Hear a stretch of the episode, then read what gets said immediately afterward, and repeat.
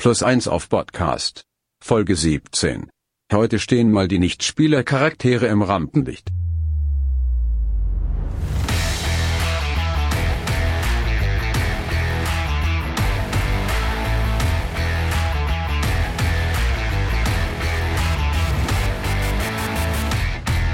Moin und herzlich willkommen bei Plus 1 auf Podcast, unserem kleinen Rollenspiel-Stammtisch rund um Pen and Paper Spiele mit einem Fokus auf Horror. Wir, das sind Arne. Hallo. Und ich bin Maurice. Hello. ist so heute sehr englisch wieder unterwegs. Das freut ja, mich. Ja, sehr, äh, genau, genau. Multikulti und überhaupt. Heute schauen wir uns mal an, äh, wen es in unserer Spielwelt noch so gibt wenn er noch so rumläuft. Genau, weil unsere Abenteuer, also nicht nur Horror, aber natürlich auch vorwiegend, bestehen ja nicht nur aus den Spielercharakteren und dem Problem, sondern da gibt's ja dann auch noch Nicht-Spielercharaktere. Leute, mit denen man in irgendeiner Form interagiert, die dann von der Spielleitung verkörpert werden. Und das ist ja ein weites Feld und auch ein schwieriges Feld, wie wir beide finden. Ja, das stimmt. Und wir gucken mal, was gibt's so für Arten von NSC, was haben die für Funktionen, was haben wir vielleicht so für Methoden, wie wir NSC entwerfen, haben wir irgendwelche Tipps? und irgendwelche No-Gos und dann gucken wir mal, was das alles so gibt. Genau. Erkennen kann man NSCs natürlich immer sofort an dem gelben Ausrufezeichen über ihrem Kopf. Das ist schon mal wichtig zu wissen. Sehr schön, ja, genau. Erst dann, ähm, aber ich denke, das ist auch ein gutes Stichwort. Die Computerspiele der letzten Jahrzehnte haben äh, sicher auch so ein paar Spuren im Pen-and-Paper-Rollenspiel hinterlassen, würde ich mal sagen. Ja, das, das glaube ich auch, ja, das glaube ich auch. Aber da kommen wir natürlich später zu.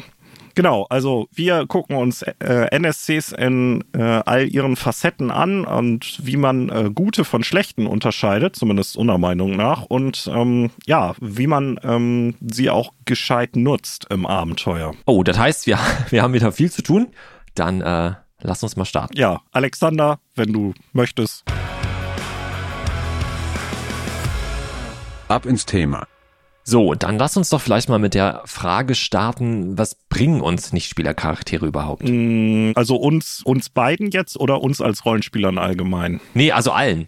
Allen am Spieltisch. Was, was bringt, was bringen die NSC? Also was, was, was können wir damit machen? Also zum einen beleben sie natürlich das Abenteuer und dann die Spielwelt und zum anderen sind sie halt die Möglichkeit für die Spielleitung mit den Charakteren in Kontakt zu treten, weil es ist ja eher selten, dass äh, die Spielleitung einen eigenen dauerhaften Charakter spielt. Klar, das kommt auch vor, aber meistens ist es dann ja der wechselnde Cast von NSCs, mit denen dann der Spielleiter oder Spielleiterin äh, Plot-Hooks verteilt oder einfach Hintergründe der Charaktere anspielt. Und äh, deswegen finde ich, erfüllen die sowas ähn eine ähnliche Rolle wie die Spielercharaktere selbst, nur eben speziell für die Spielleitung. Das, was du sagtest mit Spielwelt lebendiger gestalten, das finde ich ist auch ein ganz wichtiger Faktor, den man echt nicht, nicht außer Acht lassen sollte. Genau. Und natürlich, weil ich jetzt äh, so viel Spielleitung gesagt habe, es gibt ja auch spielleiterlose Systeme, die auch NSCs kennen. Das ähm, ist jetzt daran ja gar nicht zwingend geknüpft. Je nachdem, was für Systeme und Runden man spielt, gibt es das ja auch, dass jeder nicht nur seinen eigenen Charakter entwirft und spielt, sondern vielleicht auch zwischendurch mal in eine NSC-Rolle schlüpft.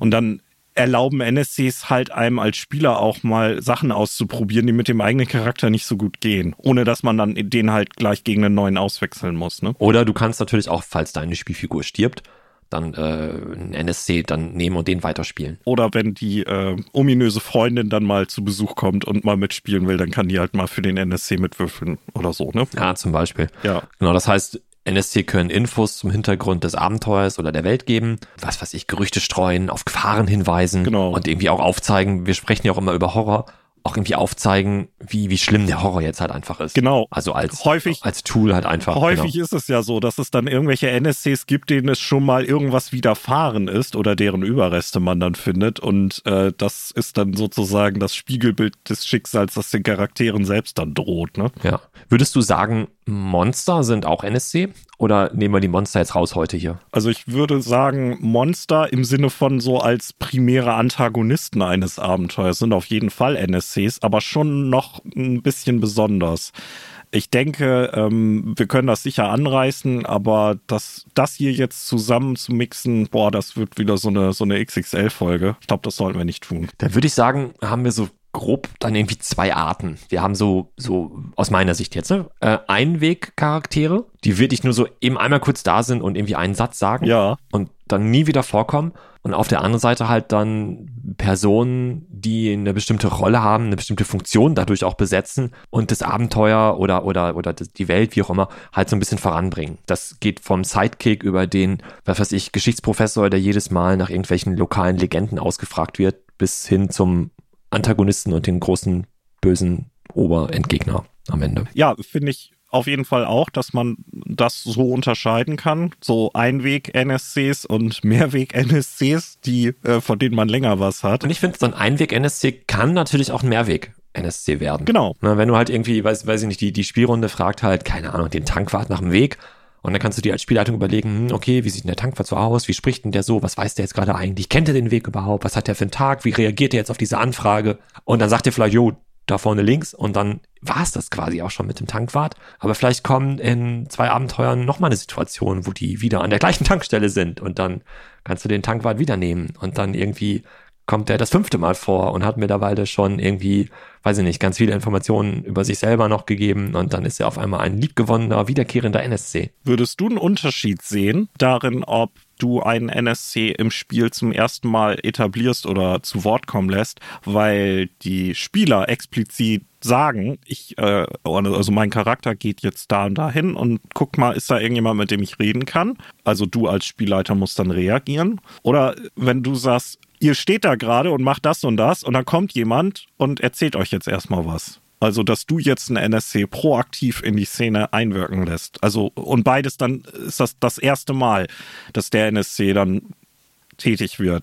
Siehst du da irgendwie einen Unterschied? Glaubst du, dass das auch Auswirkungen darauf hat, wie die gesehen werden oder wie man die auch selbst als, als Spielleiter, wo man sie dann gerade irgendwie darstellen muss, ähm, dann umsetzt? Ich glaube, das hängt so ein bisschen davon ab, wie gut du improvisieren kannst, vielleicht auch wenn du dir halt überlegt hast, hey, das ist jetzt das Abenteuer, so, das sind so irgendwelche, irgendwelche Plotpoints, die irgendwie vorkommen könnten und das ist so das große Finale, auf das das alles irgendwie hinsteuert.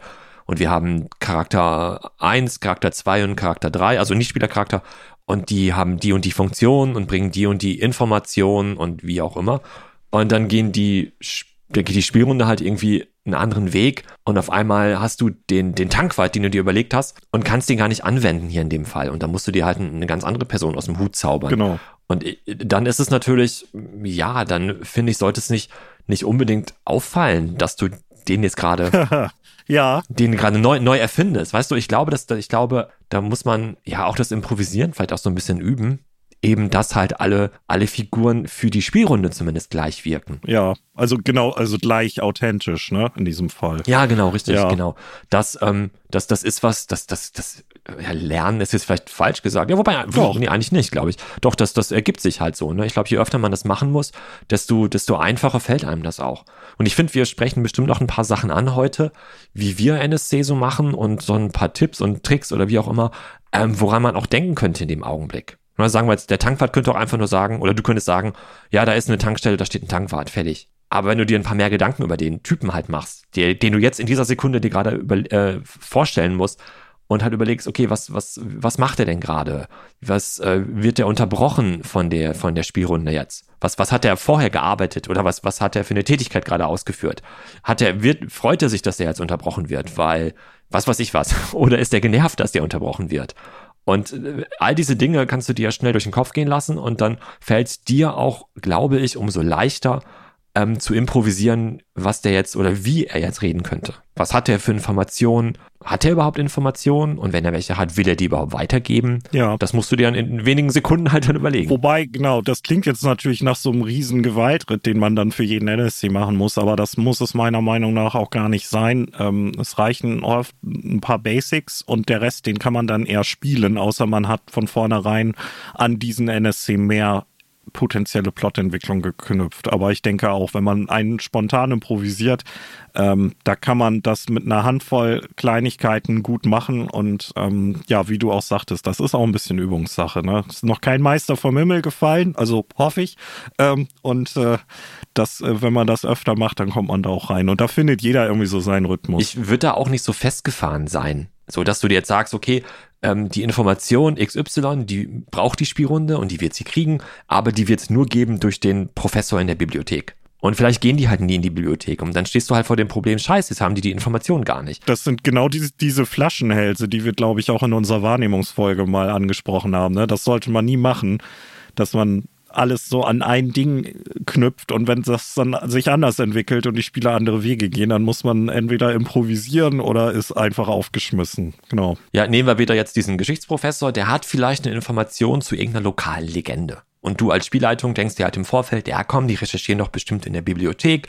Und da lasse ich dann diesen Geschichtsprofessor auftauchen und den fragen die dann natürlich, ja, wen sollten die denn sonst fragen? Und der erzählt ihnen dann alles und dann ist gut. Dann haben die die Information.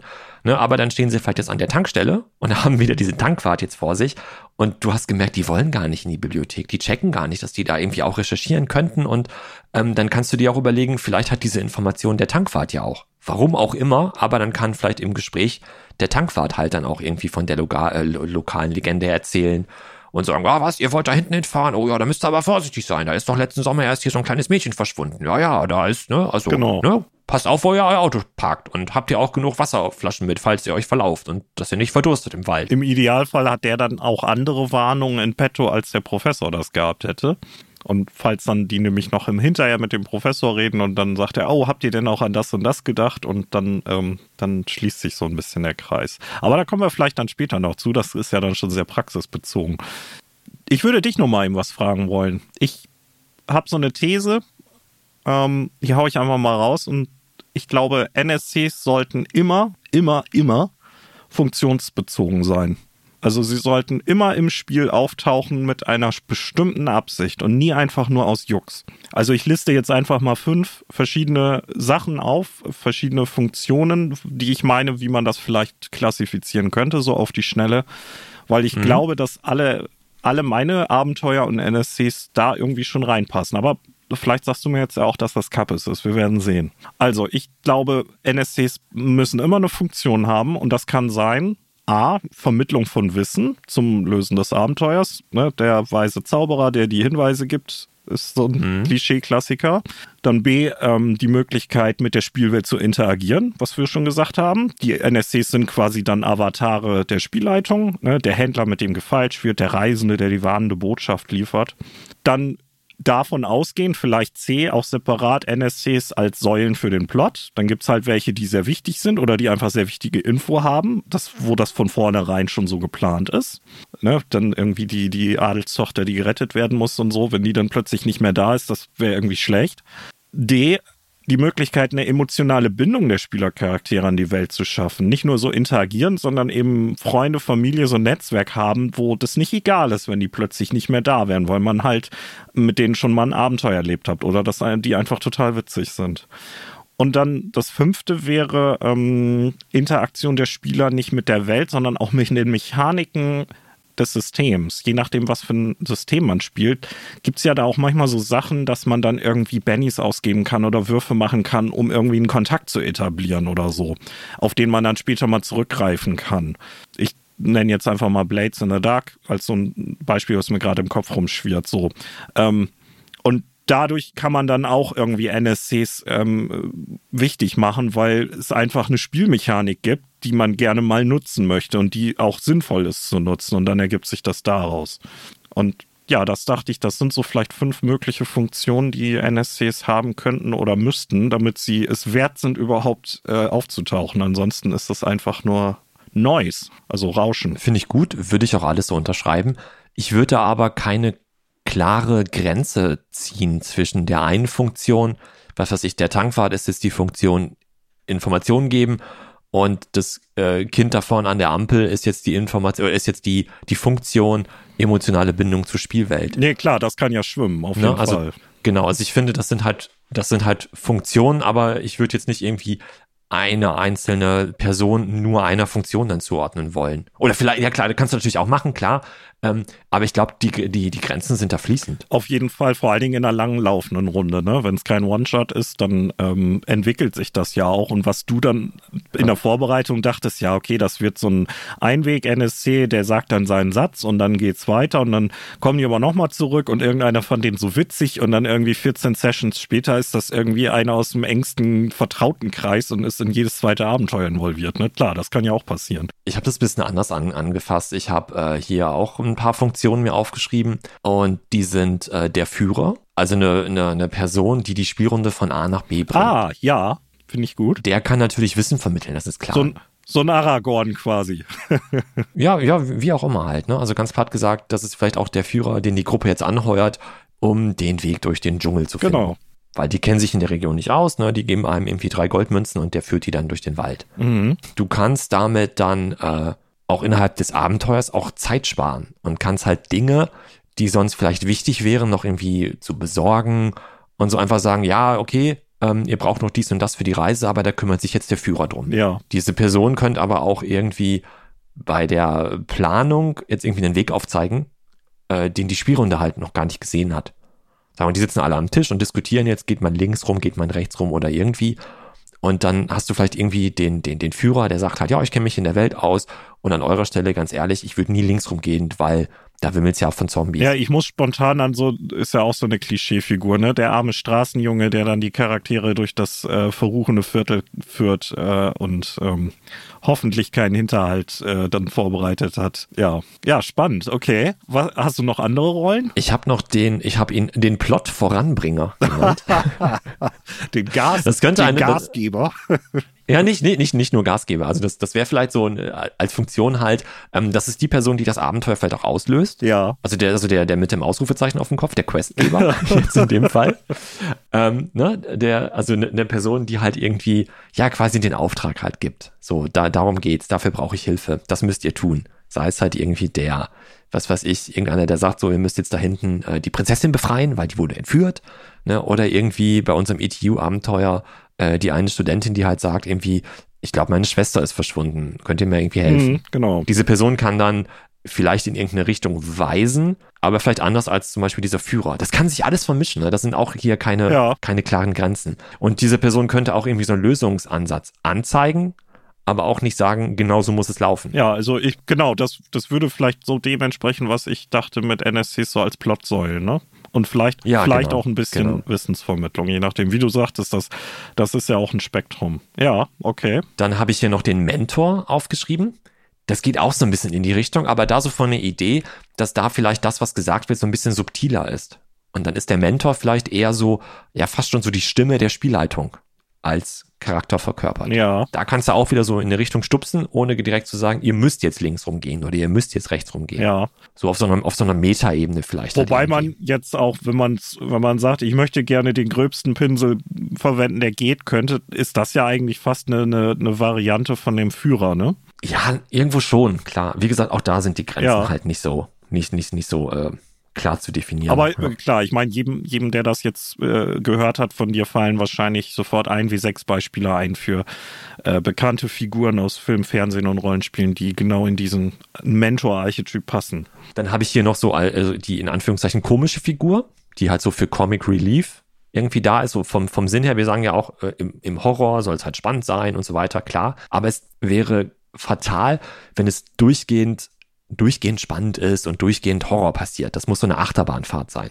Und diese Comic Relief Geschichte, das kennt man halt irgendwie aus, aus, aus Film und Fernsehen, das soll einfach so ein bisschen kurzfristige Entspannung halt bieten, damit es wieder spannend werden kann, ne? dass du diese, dieses Hoch und diese Höhen und Tiefen halt einfach hast in der, in der Dramaturgie. Ja. Und diese Person oder Personen könnten vielleicht sogar auch durch eigene Taten, die vielleicht ein bisschen bescheuert sind, irgendwie dumme Ideen auch aufzeigen. Du könntest halt dann zum Beispiel irgendwie den Plan der Spielrunde sarkastisch irgendwie kommentieren mit, äh, ach so, wir gehen jetzt rein, so völlig unvorbereitet. Wir wissen gar nicht, wie viele Leute da jetzt drin sind, mit denen wir es aufnehmen müssen. Wir haben keine Idee, ob es einen Hinterausgang gibt, weil keiner von uns sich die Baupläne des Gebäudes besorgt hat und Fluchtfahrzeug haben wir auch nicht. Super, ich wollte eh nicht mehr so lange leben, dann lassen wir reingehen und sterben.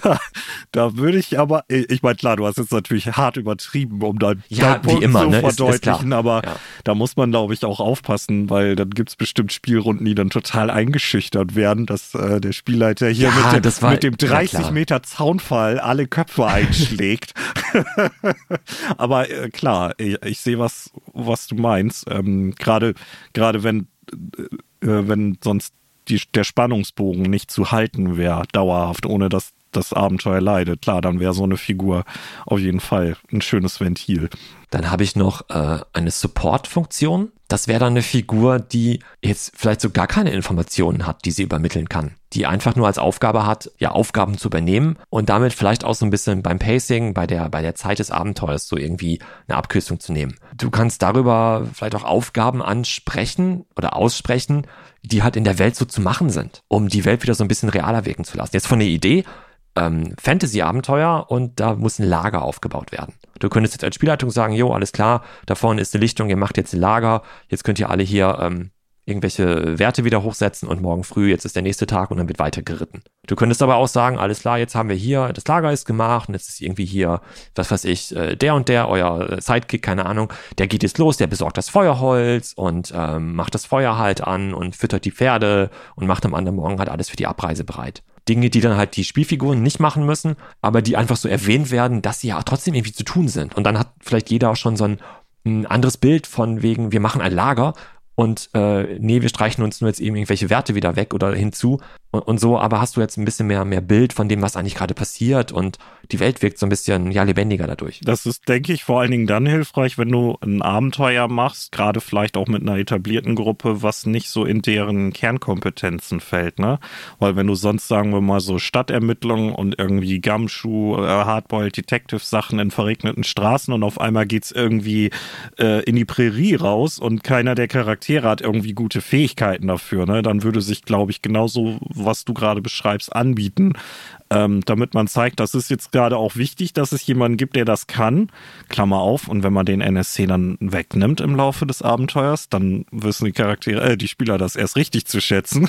Ja, genau. und ähm, genau. ja, nee, finde ich, finde ich interessant, sehe ich auch so. Das, das gibt sicher Situationen, wo sowas sehr gewinnbringend sein kann. Und auch hier, diese Support-Funktion könnte theoretisch auch der Führer halt haben und der Führer kann auch so eine Comic-Relief-Figur sein, die halt zwischendurch so ein paar witzige Kommentare halt bringt oder äh, selber halt irgendwie in Schlamassel gerät und dadurch dann halt aufzeigt, oha, da sollten wir wirklich nicht lang gehen, weil, keine Ahnung, Ja. Treibsand ist halt echt doch nicht Und so wenn er bipolar ist, dann macht er zwischendurch auch noch weise Kommentare.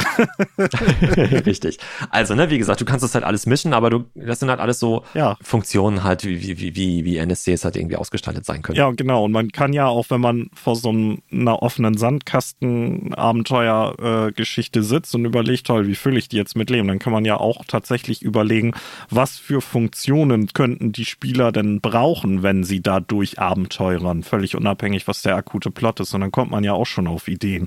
Ähm, ich habe hier noch auf dem Zettel stehen, ich glaube, das haben wir beide auf dem Zettel stehen. Ähm, was müssen denn gute NSCs haben und was macht schlechte NSCs aus? Also ich ich, ich stehe auch zumindest so dahinter, dass es gute und schlechte NSCs gibt. Also da, da würde ich auch irgendwann die Grenze ziehen und sagen, nee, da ist auch irgendwann nichts mehr zu retten, das ist nicht gut. Ähm, hast du da irgendwie so eine Pro- Pro-Kontra-Liste? Nee, Contra wüsste ich jetzt so gar nicht. Ich überlege gerade schon. Ähm, Aber- bei Ja, wer, schlechter NSC vielleicht. Ja, nee, oder sonst fangen wir mit den Guten an. Vielleicht fällt mir dann auch was Schlechtes ein. genau. Also irgendwas zerkritteln, das kriegen wir doch hin. Aber das schaffen wir. Ja, dann äh, sag du doch mal eine Sache, wo du sagst, das, das macht einen guten NSC aus. Also, wir können natürlich erstmal so ganz simpel, aber das geht für alle NSC überlegen. Wie heißt der oder die? Wie sieht, wie sieht die Person aus? Dann, was hatten, was haben die vielleicht für besondere Eigenheiten oder Angewohnheiten? Genau, das ist eigentlich auch mein erster Punkt. Äh, gute NSCs sollten ein Profil haben, das wiedererkennbar ist und in irgendeiner Und Form unterscheidbar. genau ne, individuell sein und vielleicht auch in irgendeiner Form unterhaltsam. Nicht unbedingt als Pausenclown, sondern einfach, weil sie irgendwie eine, äh, eine richtige Würzung oder Farbe in die Welt und die Szene bringen. Du eben durch ihr Profil. Ne? Das ist dann irgendwie nicht die blonde, äh, irgendeine generische blonde Cheerleaderin, sondern die ist eben durch äh, zwei oder drei Details wirklich etwas besonders. Ja, auf jeden Fall. Und dadurch halt so ein, so ein Wiedererkennungswert halt, ne? Dass du, dass du halt dann irgendwie vielleicht auch nur später mal so ein Detail nennen brauchst und dann wissen die anderen schon, ohne dass du gesagt hast, jetzt ist die und die Person gerade hier und die spricht euch jetzt an, sondern du kannst vielleicht einfach anfangen zu reden und durch die Art, wie du sprichst oder wie du vielleicht, weiß nicht, du tust, dass du dir irgendwie durch den, durch den Bart gehst oder die Haare kraulst oder irgendwas, ähm, dann, dann werden sie, ach hier, das ist doch der und der. Genau, so Mannerismen, äh, dann damit verknüpfen. Und du kannst dabei natürlich mit Stereotypen um dich schmeißen Ja. oder vielleicht als Idee versuchen sogar Stereotypen zu vermeiden. Weil ich könnte mir vorstellen, dass wenn du halt nicht alles immer nur mit Klischees und Stereotypen bedienst, dass gerade diese Person dann vielleicht umso interessanter ist. Ja, das schneidet einen meiner weiteren Punkte an für einen guten NSC, was auch häufig dann der Grund ist, warum sie dann einzigartig oder interessant sind und ein Profil haben, weil dann nämlich in irgendeiner Form eine unerwartete Gegenüberstellung in dieser Figur ist. Ein Konflikt, ein Widerspruch, eine Ungereimtheit, irgendwas, wo, wo man denkt, okay, da ist A, das heißt, das nächste ist B und dann sagst du aber, haha, nee, dann bin ich dann bei C. Nämlich dann ist die Cheerleaderin nicht äh, ne, so ein bisschen hohl, sondern ist irgendwie die totale Bio- und Mathe-Streberin. Ja, nochmal unsere ETU-Kampagne. Ähm, wir haben, da gibt's natürlich an der Universität, wo das ganze Spiel auch ein Football-Team. Und wir haben bis jetzt so sechs oder sieben haben einen Namen. Und ich wette, du denkst jetzt an genau einen gerade von denen. Ja, als ersten. Schlomo, natürlich. Richtig, genau. Und das Footballteam, die, die sind alles so Klischeetypen alle. Die sind aber auch austauschbar dadurch, weil jeder Quarterback, oder ich weiß nicht, wie viele Quarterbacks die jetzt haben, ist ja auch wurscht, aber die beiden Quarterbacks, das sind halt Idioten, das sind irgendwelche Jocks, das sind irgendwelche Arschlöcher. Und die, ähm, das ist halt ein Klischee. Also ich finde jetzt aber so rückblickend, ah, ist, fällt mir halt selber auch schwer, wie heißen die nochmal? Und wer ist jetzt eigentlich wer von den beiden? Die sind irgendwie halt, ja, weil das halt so Klischees und Stereotypen sind, sind die schwer voneinander zu unterscheiden. Aber, aber Schlomo, finde ich, sticht da halt raus. Genau. Weil der halt einfach so ein herzensguter Typ ist. Und ähm, ich meine, alleine schon, dass die den alle Schlomo nennen, finde ich jetzt. Ähm, ich meine, der heißt ja gar nicht Schlomo, der heißt ja Ben Mendelssohn und ist, ja klar, natürlich irgendwo ist jüdische Abstammung. Und äh, die anderen aus dem Footballteam nennen ihn halt immer Schlomo. Und das ist, das denke ich jetzt, ich, Maurice, mir ist klar, das ist eine unfassbare Frechheit. So als würdest du halt irgendeinen italienischen Kollegen halt Mario nennen, nur weil der Italiener ist. Ja. Na, das ist im Grunde irgendwo auch sogar rassistisch halt quasi. Ja. Aber diese Figur Ben nimmt das jetzt irgendwie hin und akzeptiert das jetzt einfach, dass die anderen ihn so nennen. Das und haben wir ja auch bewusst so etabliert, ne? Also in dem vollen Genau. Wissen, was wir da tun. Aber allein dadurch äh, hat der ja richtig Profil gewonnen. Und auch durch die, die Art, wie du ihn dann verkörperst, dass er eben äh, gar nicht so geistig lahm ist, wie manche immer denken. Und äh, ja, und dann hast du automatisch so ein, ne, das ist ein Football-Jog, aber was dann dahinter steht, das ist gar nicht das, was man zuerst denkt. Und dadurch wird er automatisch interessant. Und dass die anderen ihn halt den ihm halt diesen, diesen, diesen Spitznamen gegeben haben, finde ich, sagt auch über die anderen irgendwie was aus. Ja. Ne, das ist ein Teamkollege von denen und die verarschen den da trotzdem mit so einem ganz fiesen Spitznamen, den er zwar annimmt und sich es gar nicht so wirklich wehrt, aber ähm, das finde ich zeichnet die anderen halt auch aus, dass die halt, ja, Wir, wir, Umso wir haben sie ja vorher schon gehasst, jetzt äh, ne, wir haben einfach noch einen Grund mehr. Ja, aber das ist äh, ein schönes Praxisbeispiel für einen guten NSC. Ähm, ne, durch, durch so ein Profil, durch so eine Einzigartigkeit. Und ich bleib dabei, ein guter NSC hat immer auch eine Funktion. Immer, immer, immer, immer. Schlomo auch. Er hat sogar mehrere. und eine Motivation, das finde ich auch ganz wichtig. Ja, das ist ein guter Punkt. Da habe ich drüber nachgedacht, dass NSCs ja idealerweise, auch wenn sie irgendwie in den Plot involviert sind, dass das ja nicht so wie vom Himmel gefallen sein sollte, sondern irgendwie auch nachvollziehbar, ne? Was, also eine Motivation. Ich glaube nur, das ist was, da denkt man als Spielleitung häufiger drüber nach oder glaubt, dass das wichtig ist und in der Praxis ist das dann oft gar nicht so. Also Spieler reflektieren das oder hinterfragen das, glaube ich, gar nicht so häufig, wie man glaubt, dass sie das tun.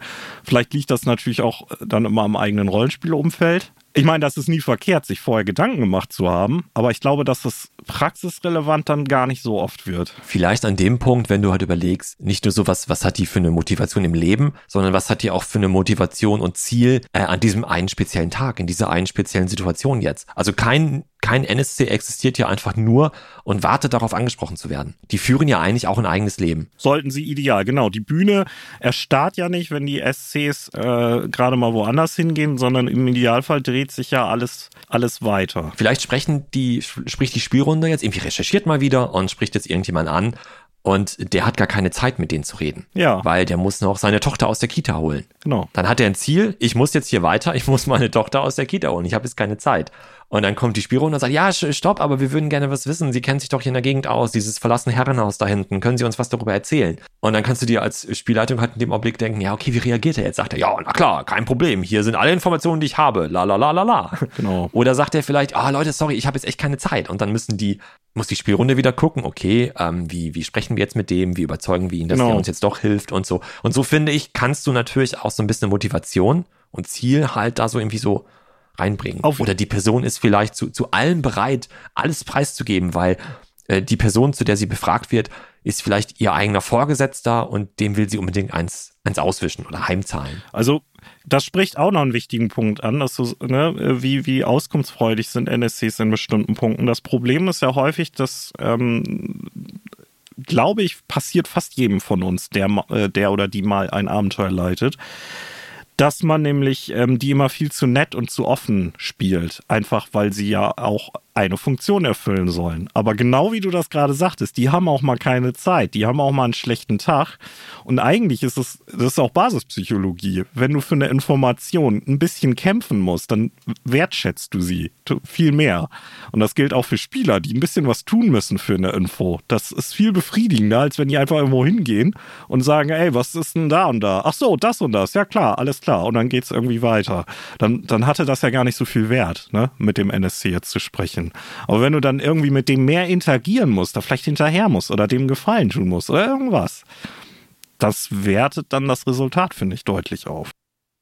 Und bringt vielleicht auch neue Sachen in die Geschichte rein, die du dir als Spielleitung in dem Augenblick oder bis zu dem Punkt halt noch gar nicht überlegt hattest. Genau. Vielleicht bieten die jetzt hier dem, dem, dem, dem einen Familienvater, der seine Tochter aus der Kita abholen will, halt irgendwie was an, keine Ahnung, oder sagen, wir begleiten sie ein Stück und ach, sie sind noch mit dem Fahrrad, ja, komm, wir werfen ihr Fahrrad bei uns hinten auf den Pickup drauf, wir fahren sie da eben hin. Und dann, äh, keine Ahnung, ergibt sich noch irgendwas im Gespräch und dann hast du wieder irgendwie, irgendwie Futter für weitere Abenteuer oder keine Ahnung. Ja, genau. Natürlich, nee, da gibt's einen Unfall erstmal und dann, äh, ne, mit dem Pickup und dem Fahrrad hinten drauf. Und ja, oder, oder der, oder der lässt sein Fahrrad da stehen, ne? Und dann sagt vielleicht einer in der Spielrunde, oh, ob das nachher noch da steht. und dann tatsächlich wurde das Fahrrad wirklich geklaut. Und dann hast, dann ist der irgendwie stinkig und dann, keine Ahnung. Alles- Bietest du dem halt an, alles klar, wir helfen ihnen jetzt, das geklaute Fahrrad wieder zu kriegen. Was weiß ich was, ne? Da Genau. kannst du dir halt tausend Sachen überlegen, die du dir halt vorher, wenn du in deinem stillen Kämmerchen gesessen hast und so Ideen fürs Abenteuer schon irgendwie überlegt hast und Sachen aufgeschrieben hast, hast du vielleicht nie drüber nachgedacht, dass eine Person halt irgendwie, äh, dass, dass einer Person das Fahrrad geklaut werden könnte. Und auf einmal ist das jetzt irgendwie doch ein, ein Problem. Kannst natürlich ignorieren oder gar nicht so spielen, aber vielleicht ist es ja auch ganz, ganz witzig und bringt halt wieder Futter für, für andere Sachen halt. Ne? Das tut's auf jeden Fall. Also wer, wer als Spielleitung gut zuhört, wenn die Spieler so reden, der braucht ja eigentlich auch nur den halben Plot vorbereiten, weil der Rest, äh, die besten Ideen, die kommen sowieso von der Runde. Du hast es eben schon so ein bisschen gesagt. Ich habe hier noch stehen den Punkt Wissen und Wahrnehmung. Ja. Wir sagen ja, Horrorabenteuer wollen wir spielen und die sind ja oft zu einem gewissen Teil zumindest investigative Abenteuer. Das heißt also, NSC werden gerne mal zu irgendwas befragt im Rahmen von einer Recherche oder weil sie Zeugen sind oder wie auch immer. Und als Spielleitung muss man sich dann halt die Frage stellen, okay, was weiß der NSC denn jetzt eigentlich? Und will er oder sie das Wissen denn überhaupt weitergeben? Und noch wichtiger und häufig vergessen, auch von mir selbst, ist das, was der NSC glaubt zu wissen, überhaupt wahr. Richtig. Oder lügt er gegebenenfalls Ja, ja, genau. sogar aus den unterschiedlichsten Gründen halt, ne? Genau. Und, und genau, das habe ich ja auch noch stehen. Also gibt es vielleicht einen Sachverhalt, den diese Person selber halt ganz anders verstanden hat und ganz anders wahrgenommen hat und gibt sie jetzt halt so wieder oder gibt diesen Sachverhalt jetzt so wieder. Und ähm, damit kannst du aber auch spielen. Äh, genau, wenn, wenn dann die Spieler im Laufe ihrer Ermittlung irgendwie äh, drei Aussagen zu zwei Sachverhalten haben, aber nur eine Sache kann richtig sein, ne? dann, dann wird's spannend. Gerade wenn die am Anfang dann denken, ach so, A ist B und dann ist C und dann sind die, denken die so, oh, wir lösen diesen Fall, das läuft ja richtig gut. Und dann, ii, dann kommt die Bremse und dann merken die, Moment, das, das kann nicht beides zusammen richtig sein. Oder die Spielrunde weiß, es gibt ein Monster und dieses Monster hat so messerscharfe Krallen. Ja. Und jetzt suchen die halt irgendwie Frau Müller. Und Frau Müller macht die Tür nicht auf, ist irgendwie nicht da. Und dann gehen sie halt die Treppe runter und begegnen halt irgendwie eine Nachbarin, die eine Etage tiefer wohnt und befragen die halt zu Frau Müller. Und die Nachbarin sagt dann, was weiß ich, nö, Frau Müller, die habe ich heute noch gar nicht gesehen. Aber ich denke mal, die ist einkaufen. Bestimmt, bestimmt säckeweise Katzenfutter oder so. Warum? Ja, ich glaube, die hat sich wohl eine Katze geholt und die frisst bestimmt ganz viel. Das muss nämlich ein riesengroßes Viech sein. Ich habe nämlich letzte Nacht, ich wohne ja unter der, immer so ein Kratzen und so Krallen auf dem Boden aus der Wohnung über mir halt irgendwie gehört. Und dann hat es auf einmal so laut gerumst und dann war es plötzlich still. Und ganz ehrlich, wenn ich Frau Müller das nächste Mal sehe, dann werde ich dir aber auch sagen, das kann nicht sein, dass es da immer so lauter zugeht. Also wenn die da echt eine Katze oder mehrere Katzen hat, ne? Also im Mietvertrag steht, man darf gar keine Katzen, gar keine Haustiere hier haben.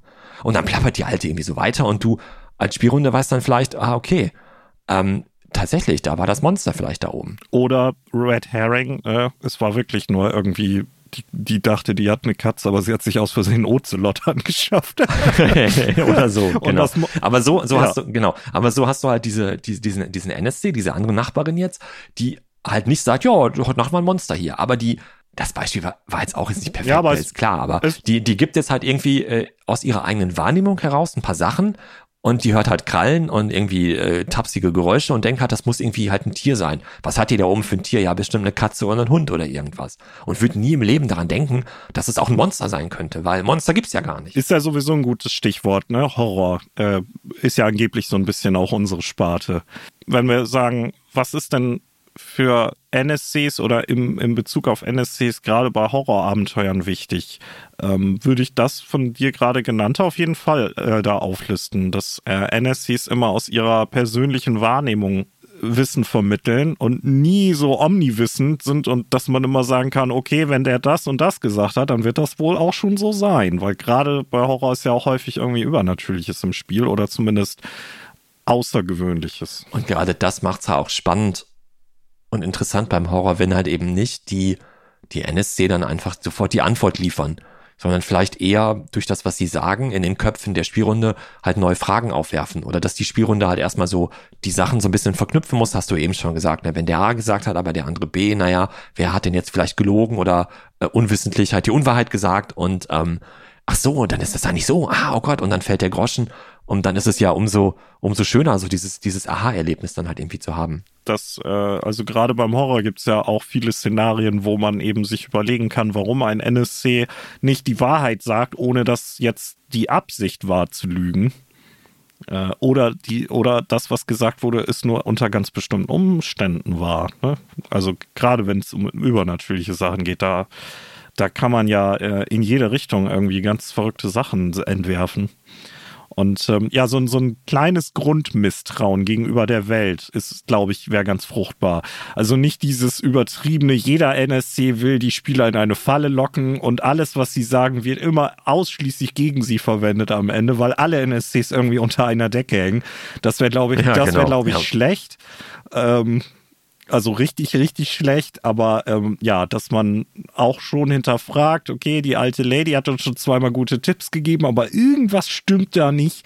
Wenn man so ein Gefühl so rüberbringen kann, ich glaube, dann, äh, dann hat man schon ganz viel gewonnen. Wollen wir noch weiter über Horror sprechen? Ich habe ansonsten noch hier das Stichwort Bösewichte. Ähm, naja, schließt sich ja nicht zwingend aus, ne? Aber Stimmt wenn, auch wieder. Aber äh, genau, Horror ist ja was Böses irgendwie. Dann sind wir jetzt bei Bösenwichten, sind wir voll im Thema. Okay, hau raus. Äh, Handlanger? Als die kleinste Art des Bösewichts. Der mit einer Maulschelle zu Boden geht. Ja, ich mag ihn.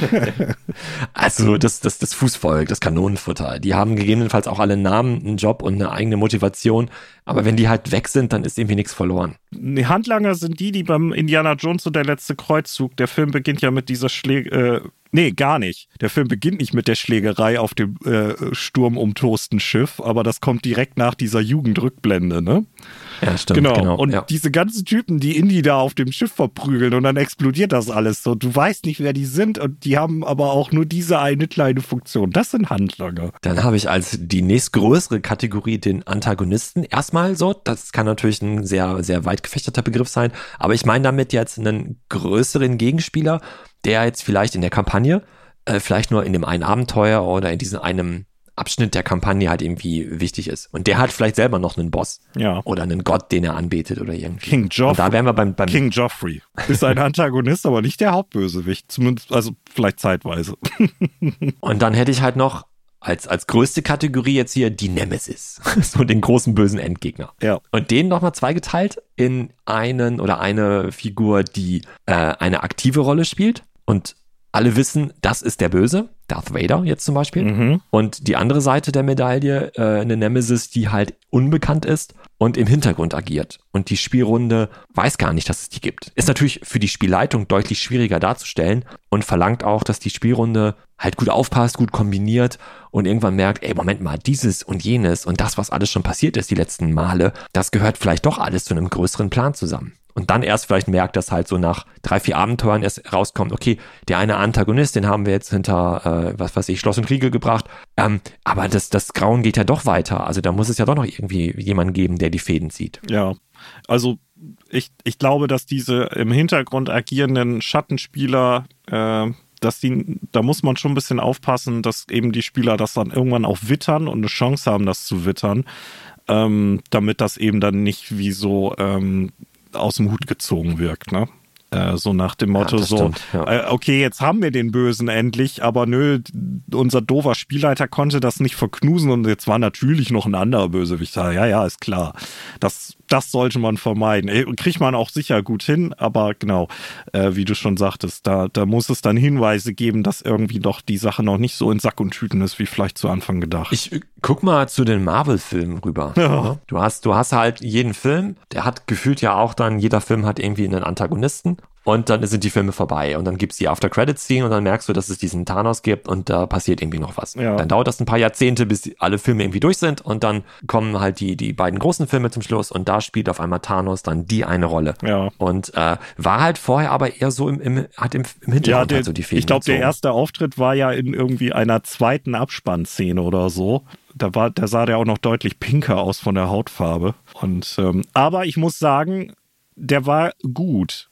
Ich hatte ja die Befürchtung, die ganzen Marvel-Filme kranken, finde ich daran, dass sie häufig sehr schlechte Antagonisten haben, die einfach nicht überzeugend sind, die irgendwie aus dem Nichts kommen, wo man auch keine emotionale Bindung irgendwie hat. warum- Und ähm, ja, dann gehen immer irgendwelche Welten unter, aber das ist dann auch so ein Eskalationsproblem. So, und bei dem Thanos dachte ich, auch vorher, oh Gott, das wird jetzt wieder ganz schwierig. Und den fand ich so überraschend gut.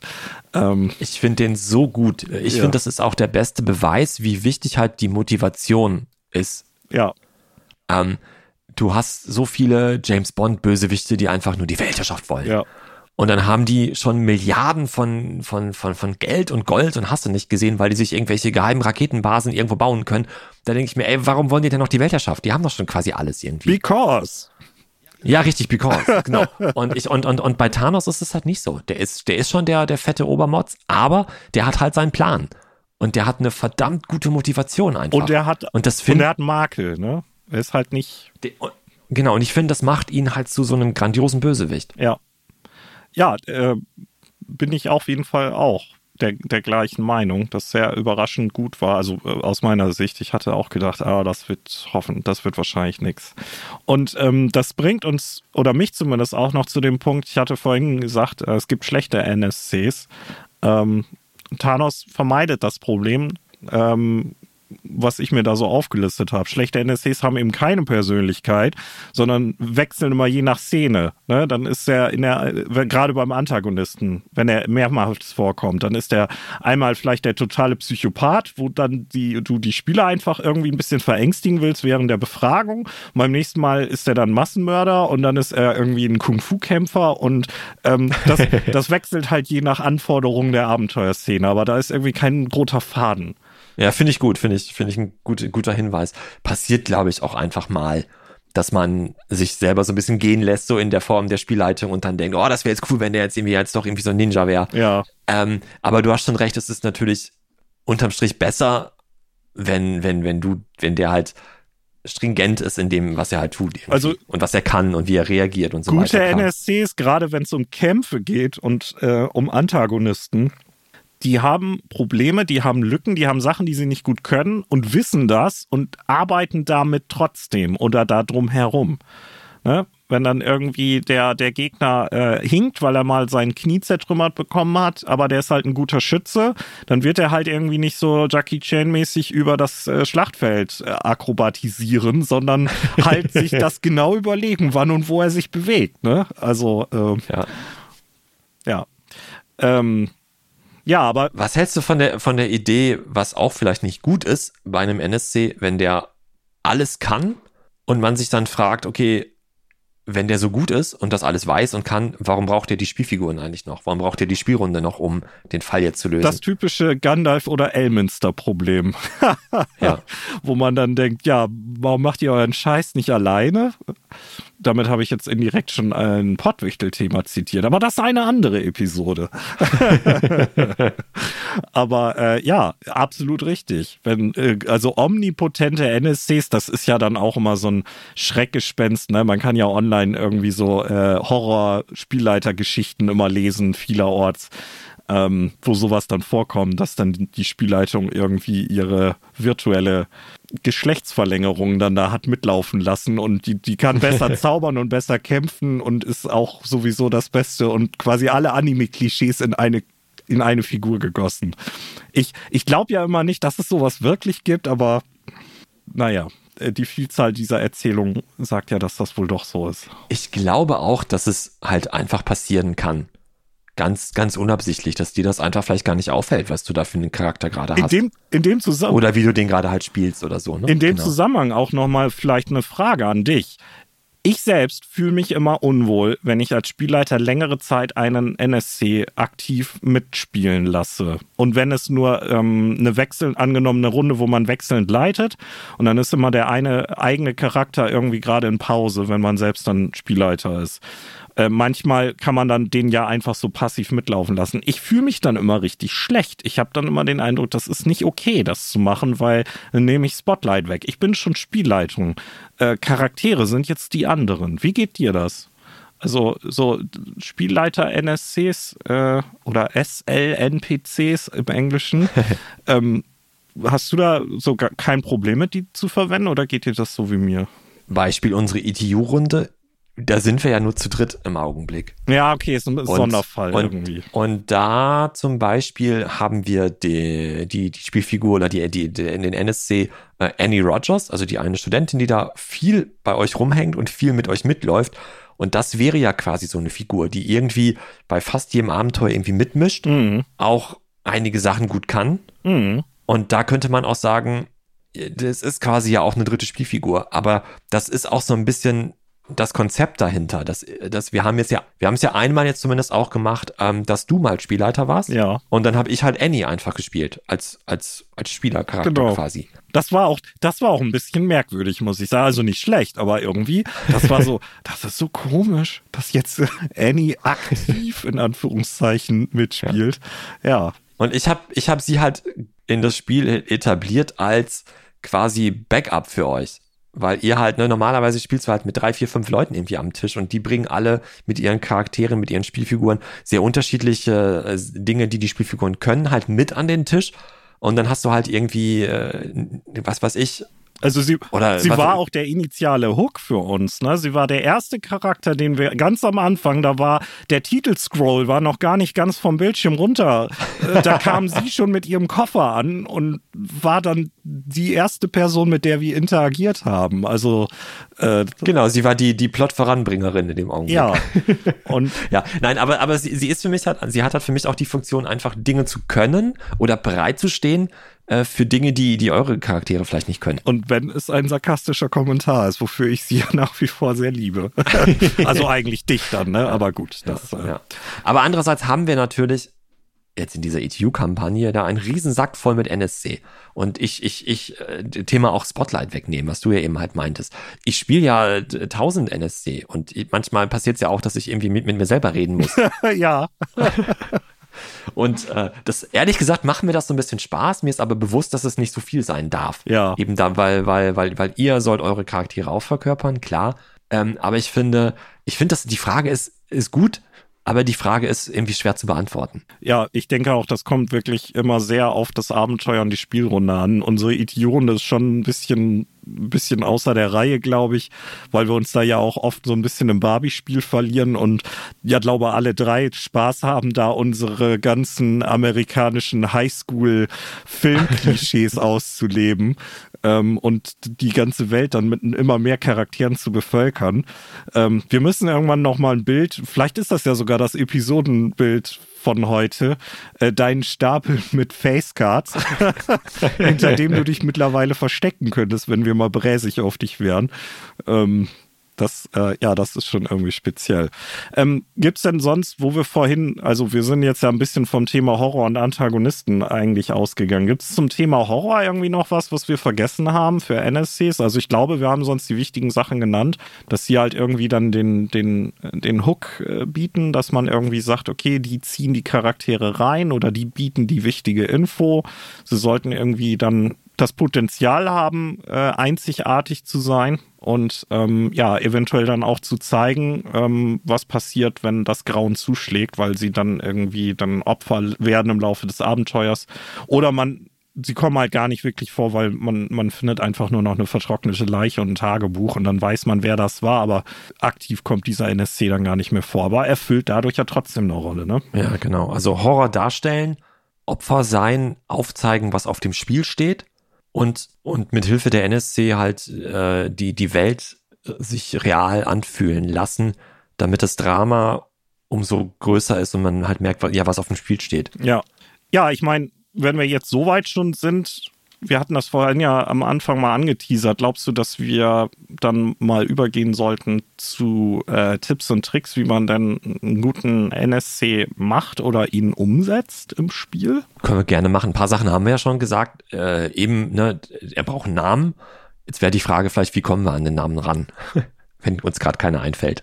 Vor allem, wenn man, wenn man spontan halt einen improvisieren muss. Ja, den, da, ähm, da kommt man ran, weil man eine Liste hat.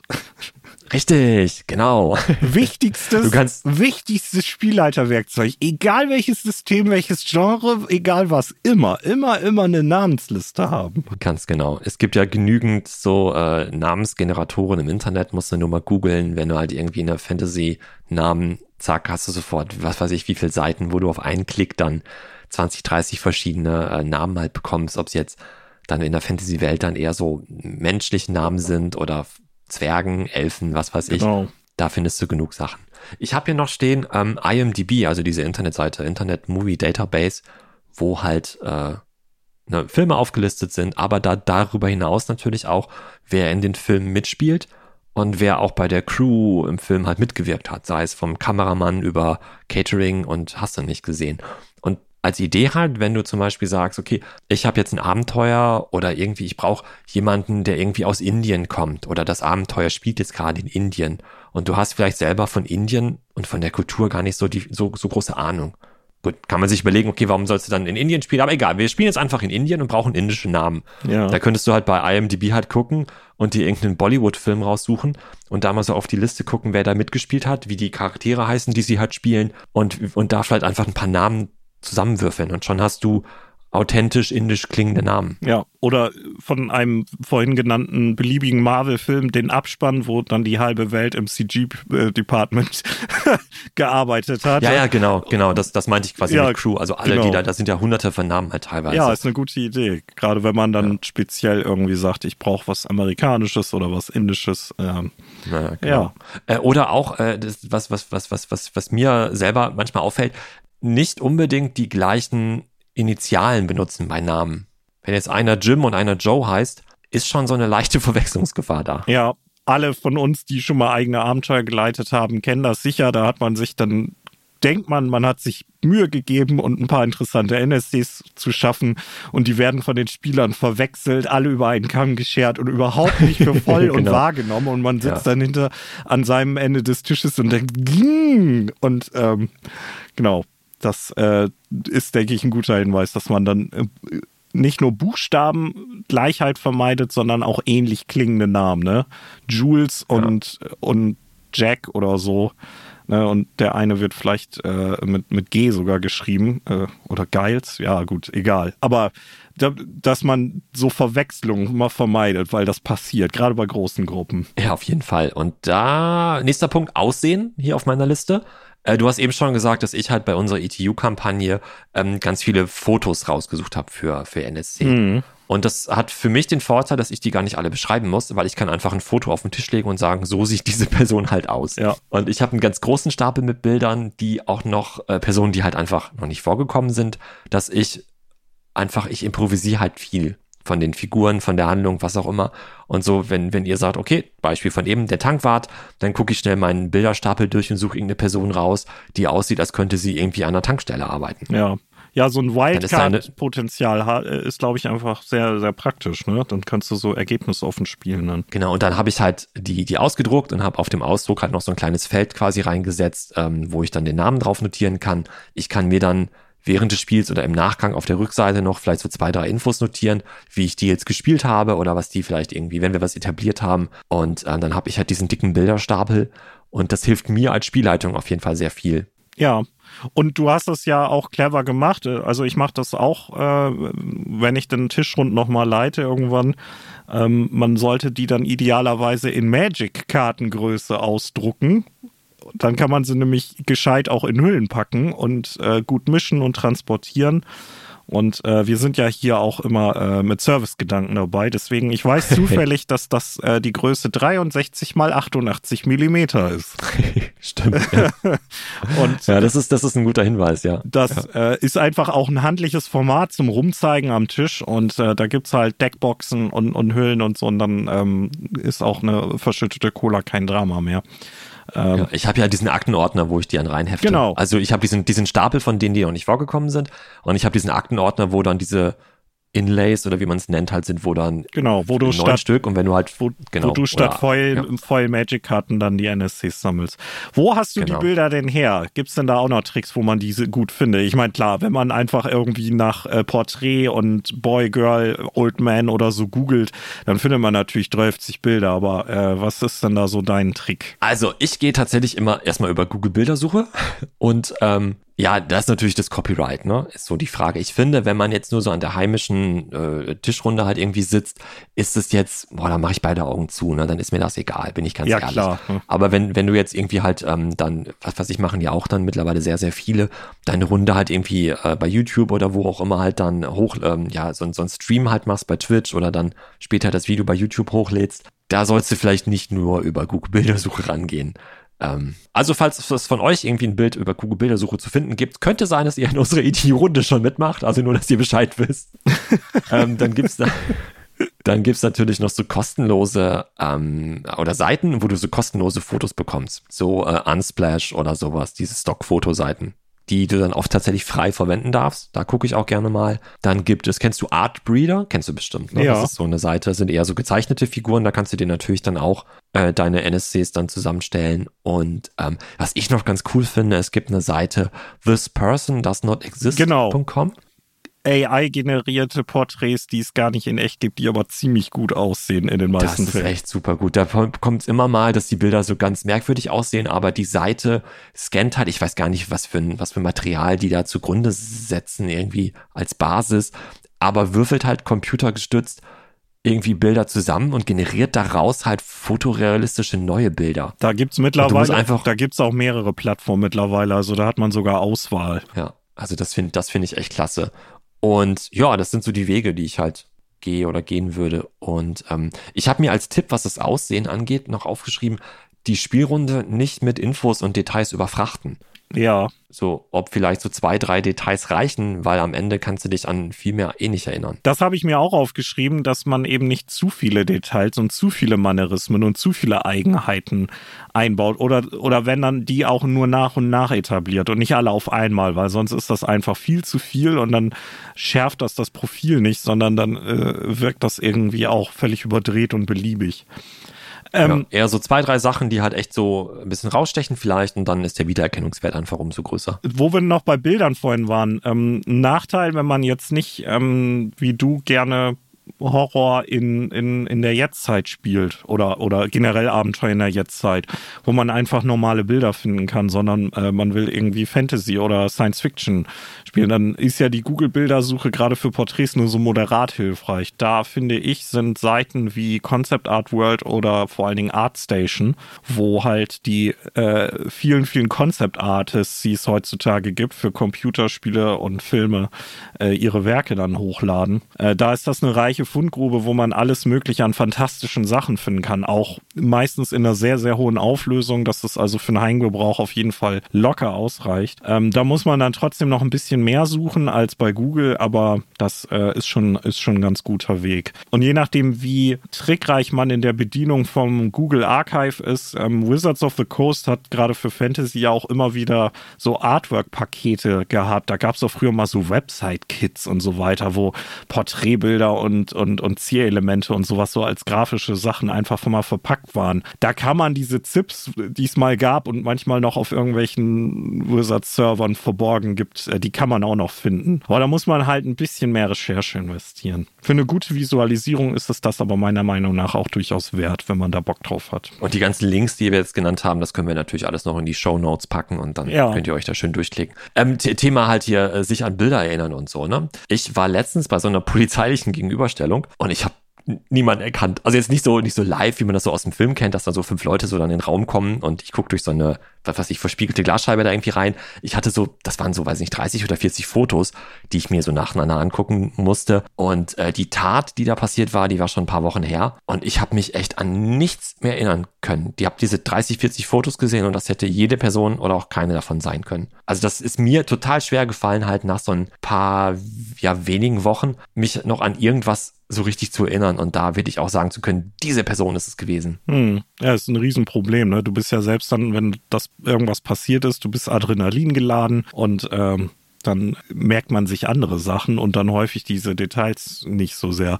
Das ist dann äh, auch vielleicht ein Punkt, wo das Rollenspiel dann äh, ein bisschen von der Realität abweicht, wo wenn man dann irgendwie die Ermittlungsarbeit beginnt und äh, die, die haben dann immer so die 1A-Clues, denen man folgen kann, die NSCs. Aber das ist ja auch okay. Aber ich merke gerade, vielleicht ist, vielleicht ist das sogar eine Idee jetzt gerade noch, gerade wenn du sowas Investigatives machst, ähm, vielleicht solltest du dann halt nicht irgendwie, keine Ahnung, ähm, drei, drei rothaarige Frauen haben, äh, damit die auch besser voneinander zu unterscheiden sind. Und dann wird vielleicht irgendwie durch den Zeugen gesagt, ja, ich glaube, die Person hatte rote Haare. Und dann weißt du, oh, wir haben nur eine Person, die rote Haare hat. Die ist es gewesen. Ja. Ähm, ja, da, ja. da kann man ja sogar auch dann bewusst Fallen legen für die Spieler, wenn man möchte, ne, um den Plot zu verkomplizieren. Oder da, so, ja. genau. Oder so, klar. Wo wir vorhin aber noch bei ähm, praktischen Tipps waren. Ähm, du hast jetzt ja nicht nur mit deinen Facecards aus dem Nähkästchen geplaudert, sondern ähm, wir sind ja auch nicht die Ersten, äh, wo ein Wiki im Hintergrund, äh, zumindest auf deiner Seite, auch existiert. Ähm, das ist auch, denke ich, ein Punkt, äh, gerade für größere und längere Runden, wo man sich einen Gefallen tun kann, wenn man sagt, lassen uns mal ein Wiki anlegen oder ich selber pflege für mich ein Wiki,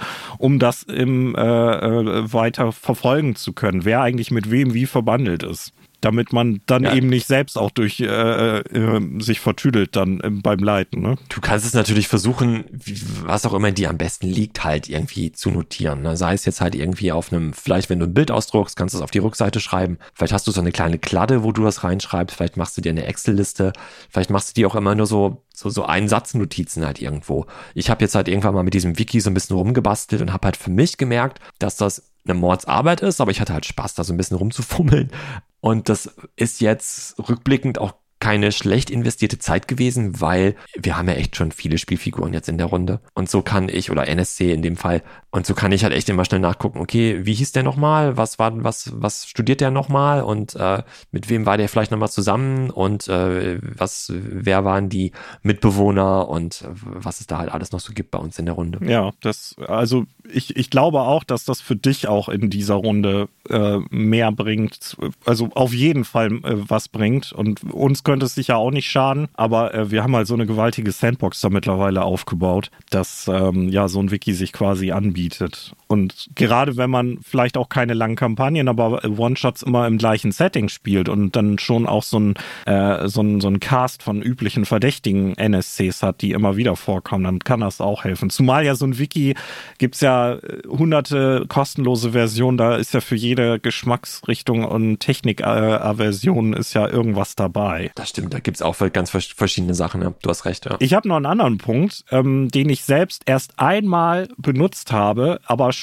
zwei oder dreimal in anderen Runden erlebt habe, äh, den ich spannend finde, und zwar Soundtrack. Dass wenn du Musik okay. benutzt in deinen Runden, dass gerade bei wichtigen NSCs oder vielleicht auch den Antagonisten, dass du das immer mit einem bestimmten Sound untermalst. Vielleicht der gleiche Song oder vielleicht immer ein okay. Song von der gleichen Band. Ja. Das hat mal, das eine von diesen genannten Runden, wo ich mal mitgemacht habe. Da, ähm, ich weiß nicht mehr, das war so eine abgefahrene Heavy Metal Band. Ich bin da ja auch nicht so drin. Ähm, ich weiß den Namen nicht mehr. Und ähm, das war Shadowrun. Und das war auch so eine lose Abenteuerkette. Und dann war immer so ein bisschen Hintergrundmusik. Das war auch richtig cool und thematisch passend. Und das hat eine Weile gebraucht. Das hat dann ein anderer Spieler rausgekriegt, dass der, Moment mal, das ist doch schon wieder die und die Band oh shit, oh shit, oh shit. Ich glaube, der Bösewicht ist hier irgendwo in, im Club. Und also der hat dann auch ganz bewusst uns Spieler dann damit angesprochen, ne, weil unsere Charaktere das natürlich vielleicht nicht so unbedingt äh, erkannt hätten. Aber das, das fand ich so im Nachblick, äh, im Nachhinein total faszinierend.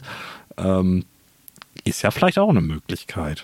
Ich meine, äh, im Film. Oh, aber das ist viel Arbeit. Ne? Ja, klar, und das geht auch ja, nicht cool, immer. Ja. Aber ist natürlich auch eine, eine, eine, Idee aus dem Film, ne, wo dann natürlich der äh, bei Star Wars, ne, Darth Vader hat sein Theme ähm, und das wird auch an verschiedenen Stellen irgendwie musikalisch eingebaut.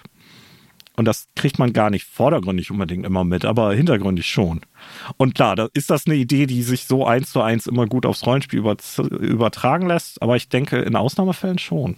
Ja, kann man gerne mal mit rumspielen, auf jeden Fall. Aber ich glaube, das ist echt schon viel Arbeit, auf jeden Fall. Über, also für Annie wissen wir ja, was der, der, Soundtrack ist. Den singen wir ja schon von der ersten, von der ersten Sitzung an. Vorbereitung ist ja auch noch so ein Thema. Ähm, Werten und Stats halt für das Spiel. Also ich habe den Vorteil, ich spiele halt, oder wir spielen halt viel Savage Worlds und da kannst du relativ schnell aus dem Kopf raus halt die Werte einfach aufschreiben. Du kannst, na, also ich mache das bei Savage Worlds, gibt's halt zum Beispiel verschiedene äh, Würfel. Wenn, du ein W4 in irgendeiner äh, Fertigkeit oder in einem Attribut hast, dann bist du halt nicht so gut. Und bei einem W6, W8, W10, W12 wirst du halt ne, umso besser, weil die Chance halt den hohen, die hohe Zahl zu würfeln einfach größer wird, je mehr Augen halt der Würfel hat, das ist klar.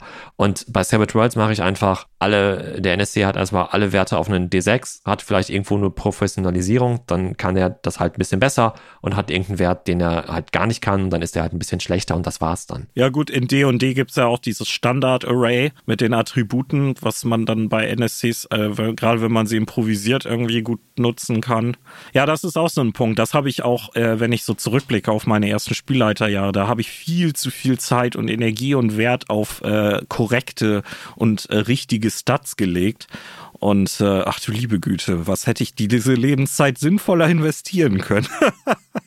und man muss sich auch mal überlegen, mache ich oft nicht, ne? Aber trotzdem, im Idealfall kannst du dir ja schon vorher halt Gedanken machen, so, braucht diese Person jetzt überhaupt alle Werte? Ja. Nehmen wir wieder mal unseren Tankwart von eben, ähm, der nur nach dem Weg gefragt wird. Da musst du dir vielleicht gar nicht überlegen, was für Kampfwerte der hat. Nee, weil du dann vielleicht, und im Zweifelsfall, wenn man noch nicht so firm ist, gibt's ja eigentlich für jedes größere System und ansonsten irgendwie aus einem Forum oder Fandom ähm, irgendwelche ähm, Listen mit NSC, so, so Basis-NSCs und dann einfach eine Handvoll Stats und dann schneidet man sich irgendwie drei aus, irgendwie einer, der draufhauen kann, einer, der schwach ist und einer, der irgendwas Besonderes hat und wenn der Tankwart dann doch mal prügeln muss, dann kannst du halt das passende Zettelchen rausziehen. Ne? Ich habe noch ein oder zwei Sachen zur Praxis. Und zwar ähm, gibt es noch ein lustiges Spielzeug, gerade wenn man gerne würfelt. Ähm, gibt es ja die Story Dice. Oh ja. In vielerlei ja. Geschmacksrichtungen und auch von Billiganbietern mittlerweile, ähm, wo man halt Symbolwürfel hat, äh, mit denen man irgendwie Narrativen äh, abbilden kann. Und da gibt's auch ganz viele, die sich wunderbar eignen, um äh, NSCs irgendwie aufzuwerten. Gerade oder wenn man, wenn die Gruppe gerade irgendwie den Heist plant und dann erstmal sich irgendwie in, in Waffenlisten verliert und dann hat man mal eben zehn Minuten Zeit und dann kann man ja schon mal äh, nochmal so an zwei, drei NSCs feilen. Und da können auch Story Dice helfen, wenn man denn äh, von der Person auch jemand ist, der mit sowas gut arbeiten kann. Äh, weil da kommen manchmal einfach lustige Ideen raus ähm, die ja dann zu interessanten Ergebnissen führen. Und was anderes ist, so ging es mir zumindest, wenn man besser werden möchte im spontanen ähm, Charaktere, also Nichtspielercharaktere erstellen, gerade im Sinne von, wie sind die vernetzwerkt mit dem Rest des Abenteuers und der Spielwelt. Da hat mir Fiasco geholfen, weil in Fiasco ähm, interagierst du ja ganz direkt miteinander ohne dass ja. du die volle Kontrolle darüber hast, was mit deinem Charakter passiert. Weil je nachdem, wer wem welche Würfelfarbe ne, nach den verschiedenen Akten gibt, das ist halt die Fiasko-Spielmechanik für die Leute, die das nicht kennen, ähm, geht die Szene dann ja gut oder schlecht aus. Und auch das Ende ist ja von Anfang an nicht klar. Und da, da lernst du halt zu improvisieren und ähm, direkt mit dem zu arbeiten, was die anderen dir so zurückgeben zu, äh, zu deinem Output. Und also mir, mir haben die Fiasko-Sachen, die wir bisher gespielt haben und die ich auch äh, mit anderen gespielt habe, haben mir irgendwie sehr geholfen, so über NSCs nachzudenken, äh, so im konzeptionellen Sinne. Ja, das stimmt, ja. Ja, das glaube ich dir gerne, auf jeden Fall. Ein paar Sachen hatten wir eben auch schon gesagt, ne? Motivation. Was ist so die ja. Motivation der, der, der Person? Wie steht die Person zu den Spielfiguren? Hat sie selber jetzt einen guten oder vielleicht einen schlechten Tag? Hat sie Zeit für das Gespräch jetzt überhaupt? Was macht sie in dem Moment, als sie angesprochen wird? Wird sie bei irgendwas unterbrochen oder ist sie halt irgendwie irgendeine Dienstleistung und wartet darauf, dass jetzt äh, der nächste in der Reihe drankommt und eine Frage stellt? Du kannst dir überlegen, was hat die Person für einen Bildungsstand? Spricht sie jetzt total elaboriert oder eher so in ganz simplen Sätzen? Oder was hat die für einen Hintergrund? Ne? Ich meine, hier der, der, der, der Krieger im Fantasy-Abenteuer wird höchstwahrscheinlich anders sprechen als die Druidin zum Beispiel. Vielleicht. ich, ja, vielleicht, ja, ich, genau. Kann man sich halt überlegen, ne? Ist nur so, so, so, so, äh, so Gedankenanstöße, sagt man das? Naja, du weißt, was ich meine. Also ich tue mich selbst auch mal schwer mit verstellten Stimmen. Ähm, das, da muss ich vielleicht auch einfach nur an mir arbeiten, aber ich, wenn jemand. Ja, aber vielleicht wenn, auch die Wortwahl halt, ne? Wenn jemand das gut kann, finde ich das aber auch immer, immer sehr gut, muss ich sagen. Ähm, also als Spieler weiß ich das schon sehr zu schätzen. Als Spielleiter kriege ich das aktiv äh, bisher nicht so hin, das, äh, das weiß ich. Ähm, ja, das ist natürlich auch noch ein, ein gutes Mittel, um NSCs ähm, dann äh, überzeugend rüberzubringen oder ihnen Einzigartigkeit zu verschaffen. Oder anderes Beispiel, äh, die sind im Supermarkt und da gibt es einen Kassierer. Und wie spielst du den jetzt? Vielleicht freundlich, weil der halt einfach so ist. Dann kommt seine Freundlichkeit ehrlich rüber. Oder vielleicht ist es total aufgesetzt, die Freundlichkeit. Das kannst du ja auch so dann spielen, weil der vielleicht, keine Ahnung, von seinem Chef einen draufbekommen hat, äh, weil der, weil die Kunden sich immer über ihn beschweren und äh, wenn sich jetzt noch einmal ein Kunde beklagt, dass er so, so fies ist immer zu den Kunden, dann fliegt er raus. Also muss er sich jetzt total anstrengen und die Freundlichkeit ist total überzogen. Oder, oder der ist unfreundlich. Ne? Vielleicht ist er auch tatsächlich unfreundlich, weil er seinen Job hasst. Oder weil der Kunde, der vorher dran war in der Schlange, total unfreundlich zu ihm war. Deswegen hat er jetzt irgendwie scheiß Laune. Ja. Und das sind ja so, so Dinge, die kannst du dir ja, du musst ja jetzt nicht irgendwie drei Seiten Hintergrundgeschichte über diese Figur jetzt gerade schreiben. Aber du kannst dir ja ganz kurz überlegen, so wie, wie, wie ist der halt so drauf? Wie tickt der? Was, was, was hat der gerade eine Sekunde vorher erlebt oder so? Oder fürchtet er sich vor irgendwas? Wobei dann die Frage ist, ähm, haben die Spieler auch Chance, das zu erfahren. Also wenn angenommen, der verhält sich in irgendeiner Form ein bisschen abnormal, haben die Spieler dann eine Chance, diesen Hintergrund zu erfahren? Also oder machst du das eh nur, wenn der auch wichtig genug ist, dass wahrscheinlich so oft mit dem interagiert wird, dass das auch irgendwie er erfahrbar ist, dass der gerade vom ich, Chef also, unter Druck gesetzt wird? Weil mhm. wenn man den nur einmal begegnet, dann wäre das in meinen Augen vergebene Geistesmühe an der Stelle. Ne? Der Grund ist höchstwahrscheinlich egal, aber du kannst dir halt einfach überlegen, so ist der jetzt nett oder ist der nicht nett? Ja. So, und dann, und dann, das ist vielleicht auch so ein Wegwerfcharakter in dem Augenblick, halt, der nie wieder vorkommt. Aber was weiß ich, äh, wir hatten ein Abenteuer, da ist äh, Jans Charakter in den Walmart gefahren und musste da irgendwie einkaufen. Und dann habe ich halt gedacht, alles klar, wer kassiert jetzt? Das war mitten in der Nacht, das Ding hat halt 24 Ey, Stunden geöffnet. Da war ich doch mit, das ist, da waren wir beide. Äh. Ja, das ist, ne, das ist halt irgendein, die, die Person, die da halt an der Kasse saß, war halt, was weiß ich, irgendein, irgendein Highschool-Schüler, der da so einen Nebenjob hat und der war halt total genervt. Zahlen Sie bar oder mit Karte? So. Und ne, der hat halt nur seine, seine, die, die ihm äh, aufgezwungenen Sprüche, die er halt oder sie, ich weiß es gar nicht mehr, als, äh, als Kassierer dann halt stellen muss, halt dann so mit so einem äh, nasalen Singsang halt irgendwie nur so runter, runtergebetet und war völlig egal. So. Aber schon hattet ihr halt ein Bild vor Augen, mit was für einer Person ihr da gerade zu tun habt. Ja, der war gut, richtig. Ja, das war, und dann war es irgendwie noch mal rein, weil irgendwie noch was gefehlt hat. Ich weiß nicht, Batterien oder Waren so. sie bar oder mit Karte? Ja, genau. So, ne? Und dann war das so ein kleiner Gag sogar in dem Augenblick. Aber guck mal, du erinnerst dich halt noch dran. Ja. So. Ähm, oder äh, ich glaube, das war das gleiche Abenteuer sogar. Das war äh, Halloween. Das- da war deine Figur, das war- sich, hatte sich als Sol Soldat dann verkleidet. Genau, da habe ich den Rentner beschumst, ne? Genau, und bei dem Rentner habe ich mir, hat für mich war irgendwie vorher klar, der ist halt vielleicht nicht mehr so ganz klar im Kopf, weil der schon so ein bisschen dement ist, gegebenenfalls. Und dann habe ich, ich weiß nicht wieso, aber irgendwie etabliert, dass der halt so ein bisschen gedanklich im Kalten Krieg stecken geblieben ist und halt Angst vor den Russen hat. Und deine Figur hatte halt irgendwie noch so ein, so ein ähm, äh, so Soldatenklamotten an. Und als der dir die Tür aufgemacht hat, hat er dich als erstes mal gefragt, weil er deine Uniform gesehen hat, ob du wegen den Russen da bist. ja, das war so skurril. So, und das hat, das hatte ich, das hatte ich mir in der Sekunde halt irgendwie nur überlegt. Und das hat auf einmal dann halt so dieses Gespräch in so eine Bahn gelenkt, die ich mir, wie gesagt, vorher halt gar nicht überlegt hatte. Ja. Und das ist einfach so passiert, weil ich halt diesen Gedanken, ich will nicht sagen, das ist jetzt total super toll und alle müssen das so machen. Na, aber das war so mein Gedanke, so, okay, krass, okay, okay, okay. Ach komm, der hat irgendwie Angst vor Russen, du hast eine Rüstung, äh, eine Rüstung. genau, eine Rüstung, Quatsch. Du hast eine Uniform an und dann drehte sich auch das ganze Gespräch darum, weil du hast es ja direkt aufgegriffen und dann hast du ihn ja wirklich überzeugen wollen, dass du wirklich wegen der Russen hier bist und er muss jetzt helfen. Ja, genau. Und so weiter. Das war, Und auf einmal war er auch ganz handsam und hat dir sofort alles gesagt, was du wissen das wolltest. war, das war, das war wirklich schräg. Ich habe immer noch ein echt was schlechtes Gewissen, diesem nicht existierenden Rentner so viel Angst und Bange gemacht zu haben. Aber Aber es war halt ein, ein schönes Gespräch dadurch halt dann irgendwie. ja, Und zum Abschluss noch schnell ein Intermezzo. Ist ja nicht so, als hättet ihr schon über eine Stunde geredet. Wenn wir jetzt äh, schon so nachhaltig aus äh, unserem äh, ETU-Kasten und Erfahrungsschatz berichten, ähm, wir hatten ja überlegt, ob wir vielleicht in dieser Folge auch mal live NSCs erschaffen. Wollen wir das vielleicht einfach mal machen, äh, damit ähm, alle unsere Hörer auch sich live davon überzeugen können, wie gut wir wirklich sind? Oh no. ja, alles klar, können wir machen. Wir hatten ja mal eine Folge, da haben wir einen, ich weiß es gar nicht mehr, einen Plot irgendwie entwickelt. Ne? Wir hatten ähm, so ein, gibt's ja auch Dutzende Internetseiten, wo du dir ähm, irgendwelche Filme und Serien, die bei Netflix oder was weiß ich irgendwo laufen, ähm, so per Zufallsgenerator halt irgendwie äh, einen Film ausspucken lassen kannst. Ja, Ja. sowas bemühen wir jetzt mal. Ja, genau. So ein, so ein Netflix-Roulette oder irgendwie sowas in der Art. Und dann lassen wir uns einen Film oder wollen wir es auch auf Fernsehserien ausweiten? Ich hätte sonst gesagt, einen Film irgendwie zufallsmäßig anzeigen und, und dann allein aus dieser äh, dreizeiligen Kurzzusammenfassung, die es dann ja irgendwie immer gibt, ähm, würden wir dann NSCs erschaffen. Jeder von uns ein oder wie? Oder, oder zu, Ja, oder, wir gucken oder, mal, wie weit wir kommen. Genau, oder wir machen das zusammen dann, wir schauen mal. Also wie ich uns kenne, wird das jetzt eh ewig Ach, dauern. gar Deswegen nicht. gucken, wir- gucken wir mal, wie schnell wir sind. Gut. Also ist es jetzt quasi das Intermezzo am Ende der Folge, so Ja. gesehen. Irgendwie. So Ich würde allerdings, ich habe ja auch schon so ein, äh, genau, ich habe jetzt Real Good, also R-E-E-L,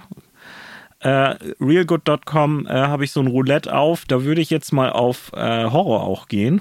Ah, okay, alles klar. Und Ja, direkt, ist- direkt über Horror ist Home und Garden. Und ich habe im ersten, im ersten Moment gelesen Horror und Garden. Und ja, was ist denn das für ein Genre? Das kenne ich noch gar nicht.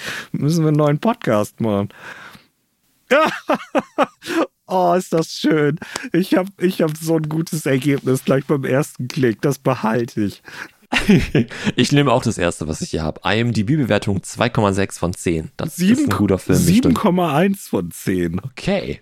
Okay, was hast du denn? The Haunting of Alcatraz heißt der Film. Ähm, Cooles Setting. Also hier steht jetzt Alcatraz 1937, ein junger Gefängniswärter ähm, bemerkt äh, irgendwelche Merkwürdigkeiten nachts, die kulminieren in dem bizarren Tod eines Insassen. Ja. Und das alles halt in dem most famous prison in the world. Wollen wir das mal nehmen? Direkt als Ja, erstes? auf jeden Fall. Super. Dann brauchen wir, also, ne, das ist ja schon eigentlich, äh, das, da steht ja kein Torwart mehr drin, da kann man ja so drauf schießen. ähm, Mir fallen direkt natürlich irgendwie, äh, es gibt weitere, weitere Wärter, es gibt vielleicht noch einen Gefängnisdirektor, es gibt natürlich irgendwelche Insassen. Ja. Es gibt vielleicht noch den oder die Ärztin und dann Und, und, und unter den Gefangenen natürlich hast du dann so ganz skurrile Charaktere. Ähm, ich überlege gerade, so den, den, den feingeistigen älteren Herrn, der so ein Gentleman-Thief mal früher war und jetzt dann durch dieses harte Gefängnisleben so ein bisschen an, an, an Lebensgeist verloren hat. Aber wenn er dann so aufblüht, äh, dann hat er auch noch nicht nur gute Tricks, sondern auch immer irgendwie so ein, so ein Spruchauflager, der in Buckingham Palace nicht fehl am Platz wäre. Wir haben als einen quasi Antagonisten, äh, dann hätten wir einen, ähm, einen Insassen, Ja. der quasi so der, der, der, der König unter den Insassen da irgendwie ist. Und der hat natürlich noch diverse Handlanger, die halt äh, aus Respekt einerseits, aber auch aus Furcht vor ihm halt für ihn arbeiten. Die Frage Und ist, halt wa wissen, wel- warum ist er Kingpin? Das muss ja äh, idealerweise eine bedrohte Position sein. Hat er die, weil er der brutalste ist oder weil sein Daddy draußen viel Geld hat? Nee, der ist halt der brutalste. Der hat schon den einen oder anderen Ah, ja. irgendwie totgeprügelt im Knast. Aber vielleicht hat er auch den falschen Tod geprügelt und da ist äh, eine andere Gang, die außerhalb des Gefängnisses viel zu sagen hat, äh, wird da vielleicht auch demnächst innerhalb de, de, des Gefängnisses, äh, also dafür sorgen, dass da vielleicht Leute nach Alcatraz kommen unter Druck, die dann ähm, da vielleicht mal aufräumen sollen. Hm? Und der ist sogar der Plot-Voranbringer, Oh, um mein Lieblingswort hier wieder reinzubringen. der Gasgeber. Ähm, der Gasgeber, nee, der, der, ähm, der, äh, warum auch immer, nicht, der freundet sich nicht an mit jetzt hier und, und unseren Hauptfiguren, sondern der, äh, der, der, der, der spricht mal so mit denen. So, so ein bisschen wie bei ähm, äh, Schweigen der Lämmer, finde ich, so auf so einer, auf so einer Basis. Weil der die so ein bisschen die, abchecken will, wie gut die wirklich sind oder wie. Genau, und unsere Nachtwächter, ähm, äh, Spieler, äh, Charaktere, die ähm, sind halt auch neu da und äh, müssen, kennen sich da noch nicht so gut aus und kriegen, für, kriegen von dem jetzt so ein paar Tipps halt quasi oder erfahren in den Gesprächen mit ihm so ein bisschen was über die Geschichte von Alcatraz und was da jetzt gerade eigentlich alles so passiert. Und ähm, der kann denen halt helfen, den, den, den Plot, beziehungsweise halt dann das, das, das Lösen des Geheimnisses so ein bisschen irgendwie, äh, ja, der, der drückt die in so eine, ja, nicht der drückt die, aber der zeigt denen so ein paar Richtungen auf. Aber, und das finde ich gut, das hat Kosten und vielleicht welche, die, die die Spieler dann zu Anfang gar nicht begreifen, weil das der so nett und freundlich zu denen ist. Das ist der eigentlich selten und nie umsonst. Und dann will der irgendwann was dafür haben. Dann haben wir, was Comic Relief angeht, könnte man natürlich jetzt noch einen Insassen oder einen anderen äh, Wärter haben, der ja so ein bisschen rumjuckst halt die ganze Zeit. Und der stirbt natürlich dann irgendwann. Das heißt, wir haben einmal durch den halt. Das könnte mein, so- mein Gentleman Thief sein, der dann einfach immer Ah, so, so lustige Sprüche bringt, die einfach so ein bisschen aus der Zeit gefallen sind. Und ja, der, der, der stirbt dann natürlich. Äh, Gerade als man denkt, ach, dieser nette Mann, den retten wir irgendwie auch noch auf dem Weg nach draußen. Nee. Und wir haben einen, der so ein bisschen, gei- so ein bisschen geisteskrank ist. Und der hat aber mit dem, mit dem Horror jetzt quasi gar nichts zu tun. Aber, also der hat den jetzt, der löst den nicht aus oder sowas. Oder ist besessen oder irgendwie. Der hat vielleicht einfach nur so ein Haschmich. Und deswegen glauben die anderen dem nicht so richtig, was der alles so für Unsinn erzählt. Und der hat vielleicht was gesehen. Und dann haben wir so diese Diskrepanz von wegen halt Wissen und Wahrnehmung auf der einen Seite und das, was du halt als, was die Spielrunde halt draus machen musst. Ja, ja, genau. Dann erzählt er halt so ein bisschen was, was der gesehen hat und brabbelt halt irgendeinen Unsinn und dann fallen aber doch irgendwelche Worte, dass man drüber nachdenken muss, ah, warte mal, der hat doch was gesehen. Und Moment, erzähl das doch mal, was du gerade gesagt hast. Und dann muss man den so ein bisschen ausquetschen und kriegt halt so dann doch irgendwie raus, ähm, ja, was jetzt dieser Horror ist, was es da für eine, was weiß ich, Ja. Cthulhuide Wesenheit gibt, die da äh, Und- nachts irgendwelche Inmates frisst. Und dann, also ich glaube, das ist dann insgesamt auch schon eine runde Sache, weil dann hast du diesen Gangleader, der mit den Charakteren interagiert und von denen aber irgendwann auch was will. Du hast diesen äh, älteren Herren, der dann, ähm, wissen die natürlich am Anfang nicht, der dann für ein bisschen Comedy, aber auch Drama dann da ist und dann eben diesen Geisteskranken, der seine, seine eigen, seinen eigenen Wahnsinn so ein bisschen reinbringt und so ein bisschen Schwierigkeiten und dann, dann hast du, glaube ich, auch schon eine ganz gute Dynamik. Dann, ne, und dann sind da noch ein paar namenlose Schläger und ein paar Wärter und der eine ist mal irgendwie nett und der andere auch nicht, aber die müssen dann ja keine, keine ganz wichtige Rolle dann haben. Die können ja einmal auftauchen und dann war's das. Vielleicht haben wir noch einen Wärter, der halt so ein totales Arschloch ist. Und der bringt jetzt die Spielrunde weil unsere Spielrunde, das sind jetzt halt quasi diese, diese, diese neuen Gefängniswärter, die jetzt da die Nachtschicht halt irgendwie übernehmen müssen.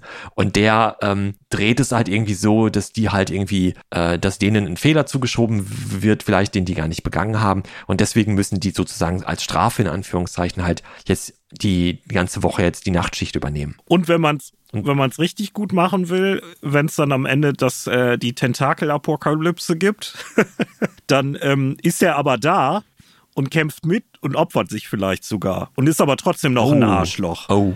Ne? Also ist ja. nicht alles gut, ja. sondern er hasst sie immer noch und ist auch irgendwie nicht so ne, mit, mit einem freundlichen Spruch, aber äh, das wird dann, dann, dann kriegt er richtig, richtig Profil, finde ich. Ich finde, wir haben damit jetzt quasi auch gerade noch eine neue Funktion irgendwie gefunden, ne? so ein Rivale irgendwo. Ja der, der so ein bisschen halt die, die Spielrunde so ein bisschen pusht halt irgendwie. Der vielleicht gar nicht der Antagonist ist im Sinne, das ist der, gegen den du richtig kämpfen musst und das ist der, der Endgegner jetzt, sondern halt irgendwie einer, der vielleicht für den Plot selber gar nicht so wichtig ist, aber durch seine Existenz und äh, seine, seine, ja, seine Boshaftigkeit deinen Figuren gegenüber die halt vielleicht so ein bisschen, ja, so ein bisschen anstachelt zu, zu was auch immer. Genau, bessere Menschen zu werden. Sag, oh. Was für ein IMDb-Score hatte das, äh, das Ursprungsmaterial jetzt? 2,6. Also ich würde sagen, mit unseren Ideen wäre mindestens 6,4 drin, ne? Ja. Ja, ich gucke mal, ob es den vielleicht tatsächlich hier in Deutschland bei Netflix oder Amazon gibt oder so. Dann gucke ich dann aber ich. ich ähm, 2,6, das, das ist aber auch schon hartes Brot, du liebe Güte. Ähm, ich gucke mal, bei wer streamt ja. ist, ob es den irgendwo gibt. Und äh, ich, ehrlich gesagt, im Hintergrund hoffe ich, dass es den nicht gibt, dass ich jetzt das, was ich gerade gesagt habe, nicht einlösen Sonst muss. musst du ihn aber ich gucken. Sonst musst du. Oh, gibt's leider nicht. Oh, schade. Ja, sehr, sehr gut. Ja. Gut, also finde ich, klingt nach einer runden Sache. Ich würde spielen. Jo. Sehr gut. Ja, ich habe was, was nicht 2,6, sondern 7,1 hat und was irgendwie jeder kennt. Und zwar bin ich auf dem Film Pitch Black gelandet. Geil. Warte, Entschuldigung, ich musste mal ganz kurz zurück zu uh, The Haunting of Alcatraz. Es gibt ja als DVD für 2,90 Euro. ja. Oh je. Oh je. Hm, ist Mo mir das wert? Maurice, du, äh, dem, ist ja demnächst Weihnachten, ne? oh no, oh no, ich hätte es nicht sagen sollen. Ich hätte es nicht sagen ich kauf sollen. dir das auf Video 2000 mit einem entsprechenden Player. Ah nee, dann wird's richtig Geil. teuer. Ja, lass mal. Du, zurück zu Pitch Black kennt ja wahrscheinlich fast jeder, der diesen Podcast hört. Aber kurz Zusammenfassung ist der erste Film mit der Figur Riddick, gespielt von Vin Diesel. Äh, Science-Fiction-Horror. Also ein Raumschiff äh, crasht auf einem entlegenen Planeten und äh, mit an Bord ist nicht nur ein äh, gemixter Cast aus verschiedensten Reisenden, äh, sondern auch der äh, strafgefangene Riddick, der ähm, halt äh, ins Gefängnis gebracht werden sollte und ähm, der Planet ist halt so eine Wüste und ähm, da ist es nur sehr, sehr selten Nacht, weil das so ein, so ein kompliziertes Sonnensystem ist. Aber natürlich kurz nachdem die da crash landen, ähm, wird es dunkel und dann kommen fiese Viecher raus und äh, wie, wie schreiben die das hier? Die, äh, die Passagiere lernen, dass Riddick nicht das Einzige ist, was sie zu fürchten haben. Ah, das ist schon großartig. Und äh, genau, dann müssen die versuchen äh, zu zu überleben, äh, während draußen halt äh, überall äh, sehr, sehr, sehr gefährliche Aliens unterwegs sind. Ja, ist ein großartiger Film. Und ich, ich habe jetzt gerade so überlegt, so richtig komplett auf links krempeln würde ich den gar nicht. Ich hätte fast überlegt, weil die schon so, ein, so eine interessante Liste von Archetypen bei den Charakteren haben, die in, auf diesem Schiff waren, ob uns vielleicht noch ein paar einfallen, die man stattdessen oder zusätzlich noch hätte einbauen können.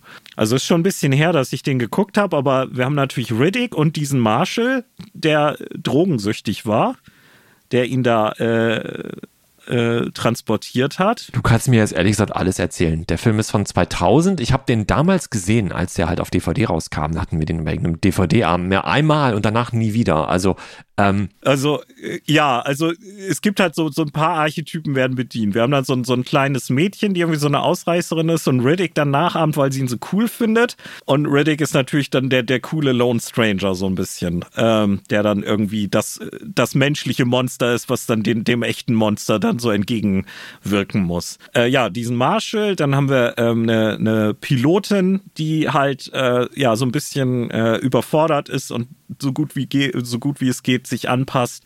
Dann haben wir so einen, so einen Kunsthändler, der halt völlig überfordert ist mit der Situation, ein äh, so ein Dreiergespann von religiösen Reisenden, die auf so einer Pilgerfahrt waren und äh, wahrscheinlich äh, noch zwei, drei Charaktere, die ich gerade überlege. Was fällt dir denn so ein? Also Raumschiff stürzt ab, Wüstenplanet, nachts kommen böse Aliens und es gibt Reibereien in der Gruppe und was für Archetypen würden sich denn noch gut machen, wenn man das irgendwie als Abenteuer spielen würde?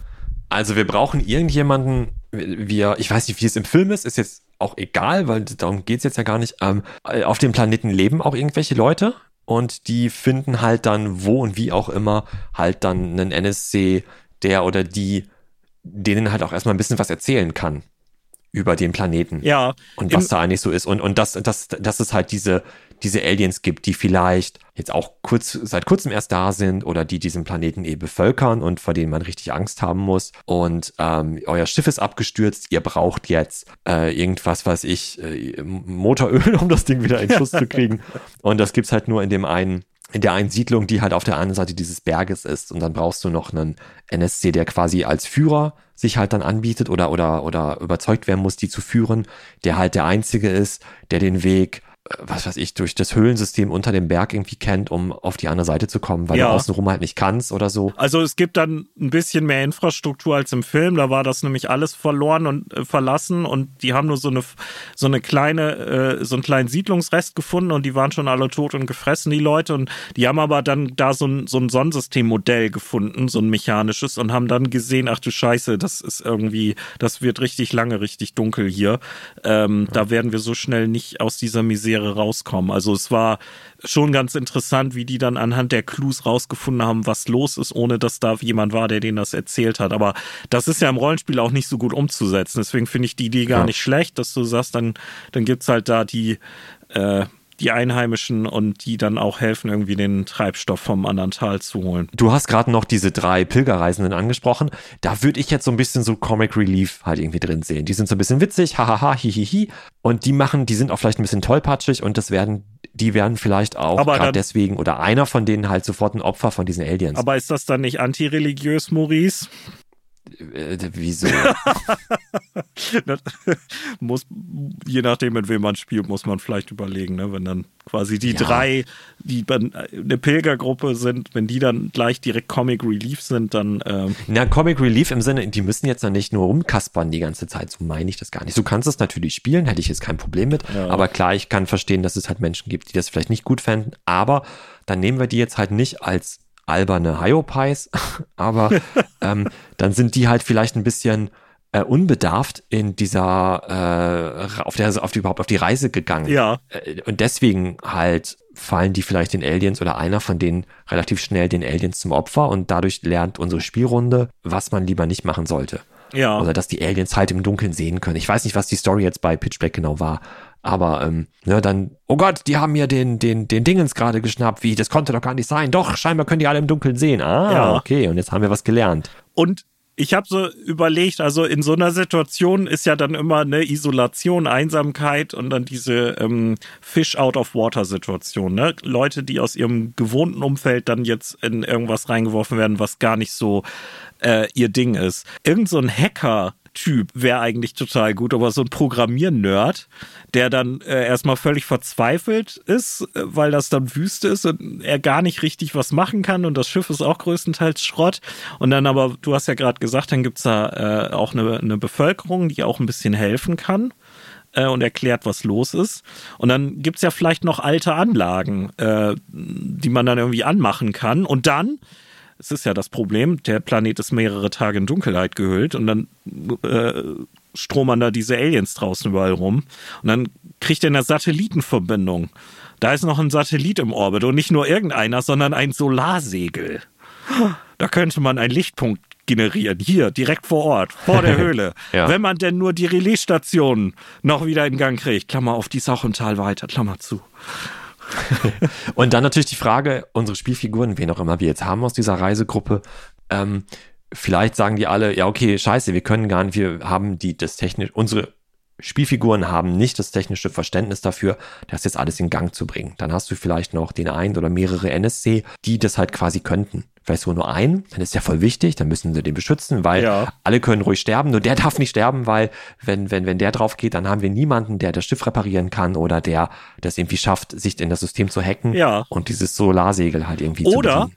Oder angenommen, einer der Spielercharaktere ist auch so ein Hacker und, und äh, Computerfuzzi, dann sind die nicht der gleichen Meinung. Und dann kannst du das so vermitteln, dass der NSC äh, schon auch eine Idee hat, die prinzipiell funktioniert, aber dass die Herangehensweise, was der machen will, äh, sehr riskant ist. Und dann, dass der Spielercharakter das vielleicht anders sehen würde und das anders angehen würde. Und dann, dann hast du einen Konflikt. Also beide wollen letztendlich das Gleiche, aber würden da unterschiedlich rangehen. Und natürlich ist der NSC auch uneinsichtig und äh, schnell gekränkt und äh, hast du gleich ein bisschen Drama in der Bude, ne? Und wir brauchen auf jeden Fall auch NSC, die diese Support-Funktion haben im Sinne von, ähm, dass die Spielrunde gar nicht erst auf die Idee kommen braucht, zu sagen, ach so, ach, wir müssen da hinten in das Tal äh, den, den, was weiß ich, die, die, die ähm, Ersatzteile irgendwie besorgen. Ja, macht ihr das mal. Wir bleiben hier und reparieren schon so ein bisschen das Schiff. Ja. Nein, wir haben, wir haben Support-NSC, die sagen, Oh, ein Glück bin ich, ja, ist jetzt Quatsch, ne? aber ein Glück bin ich Mechaniker. Geht ihr mal vor, ich bleib hier am Schiff und repariere schon mal und warte, bis ihr das eine Teil noch bringt, was wir noch brauchen.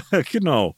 Äh, was wir vielleicht auch noch gebrauchen könnten, hm, wäre, also Riddick im Film wollte ja auch, äh, auch vom Planeten weg, also keiner wollte da bleiben. Aber wenn es dann jetzt in unserer Version ein bisschen Infrastruktur, ein bisschen Leute gibt. Vielleicht gibt es ja jemanden, der untertauchen wollte und der das gar nicht so schlecht findet und der den äh, das äh, sabotieren möchte, dass das Raumschiff überhaupt jemals wieder abhebt und irgendwie Funkkontakt mit, mit der Außenwelt kriegt, weil der will eigentlich unerkannt hier bleiben.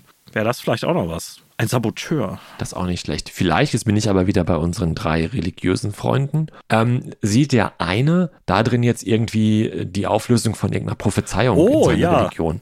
Richtig. Und denkt jetzt, alles klar, jetzt muss ich jetzt hier und jetzt wird der vielleicht insgeheim zu einem Antagonisten, weil er auf einmal den Plan, er oder sie den Plan verfolgt, ähm, am Ende alle zu opfern. Ja. Weil er da, er oder sie halt darin dann, wie gesagt, diese, diese, diese Auflösung äh, der, der Prophezeiung halt sieht. Die Schotten vom Bunker zu öffnen, damit die Aliens reinkommen können, sozusagen. Ja, ne, ist also, ist gerade nur so eine Idee. Ja, finde ich total gut. Also alles durchgedreht und Wahnsinnige. Ich mag es.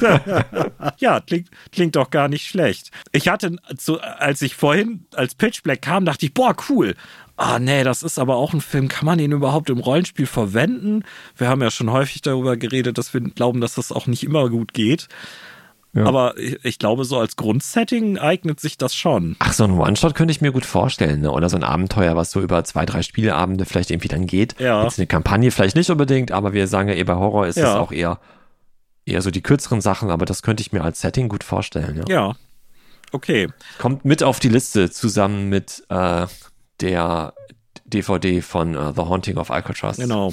Gut, und wir, wir haben unsere, wir haben unsere NSCs jetzt natürlich nicht je, äh, jeweils einzeln im Detail total ausgearbeitet, aber das würde dann auch eine Zwölf-Stunden-Folge werden. Aber ähm, was ich dazu noch sagen wollte, du hast, äh, wir hatten es vorhin im Grunde schon angesprochen, ähm, was immer gut geht, ist, finde ich, ähm, zu diesem Punkt, dass man nicht zu viel macht. Äh, Rule of Three. Drei Sachen. Für einen in Anführungsstrichen guten NSC. Also ich sage ja, die brauchen eine Funktion im Abenteuer oder der Welt in irgendeiner Form. Und wenn es eine kleine ist, die brauchen irgendeine besondere Eigenschaft, also irgendwas, was sie erinnerungswürdig macht, äh, ne, äh, eine optische Besonderheit oder die sprechen halt einfach komisch oder lustig oder sind einfach von der Persönlichkeit irgendwie äh, besonders. Und irgendeine Art von Konflikt oder Widerspruch, äh, der es interessant macht, ne? Dass äh, die hochnäsige Aristokratentochter, die dann heimlich auf äh, Heavy Metal Konzerte geht, so, ähm, wo man das einfach nicht erwartet, weil man denkt, die geht irgendwie Polo reiten, wenn überhaupt. Ähm, so sowas sind also diese drei Sachen. Ähm, das ist, glaube ich, gar nicht viel Arbeit. Und wie gesagt, mit Story Dice oder Generatoren im Internet kann man sich ja auch immer Ideen holen.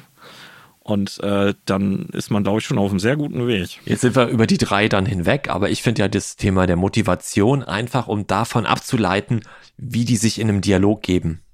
Wie du sie halt dann verkörperst. Wir müssen ja nicht alle die super Impro-Theaterleute sein und alles halt Genau, perfekt genau. mit verstellten Stimmen halt sprechen. Aber dass man sich so ein bisschen Gedanken macht, würden die jetzt, wollen die helfen, äh, wissen die überhaupt irgendwas? Okay, Wissen ist jetzt nicht die Motivation, aber äh, dann ist vielleicht der nächste Punkt. Also Motivation, Wissen, Wahrnehmung. Also okay, es ist jetzt deutlich mehr als deine drei vorgeschlagenen. Aber ich finde das halt auch wichtig, also dass, dass man sich einfach dadurch schon so ein kleines Bild machen kann, wie, wie interagieren die halt mit den Spielfiguren? Sind die kooperativ, eben nicht? Sind die freundlich oder unfreundlich? Sowas halt so ein bisschen. Und das kann man sich doch relativ schnell überlegen. Klar kannst du da auch wieder drei Tage lang Backstory zu schreiben. Das ist Quatsch, das brauchst du nicht. Nee. Ne? Aber ganz kurz nur, wie, wie sind die halt so drauf? Ja. Ja, also wir, man hat, glaube ich, gut gehört, wir, wir sind uns wieder mal viel zu sehr einer Meinung. Wir haben uns gar nicht gestritten, aber wir haben auch unterschiedliche Herangehensweisen an das Thema und äh, ich vermute, wenn man äh, sieben Spielleiter in eine Zelle sperrt, dann kommen da 24 Meinungen zu dem Thema raus.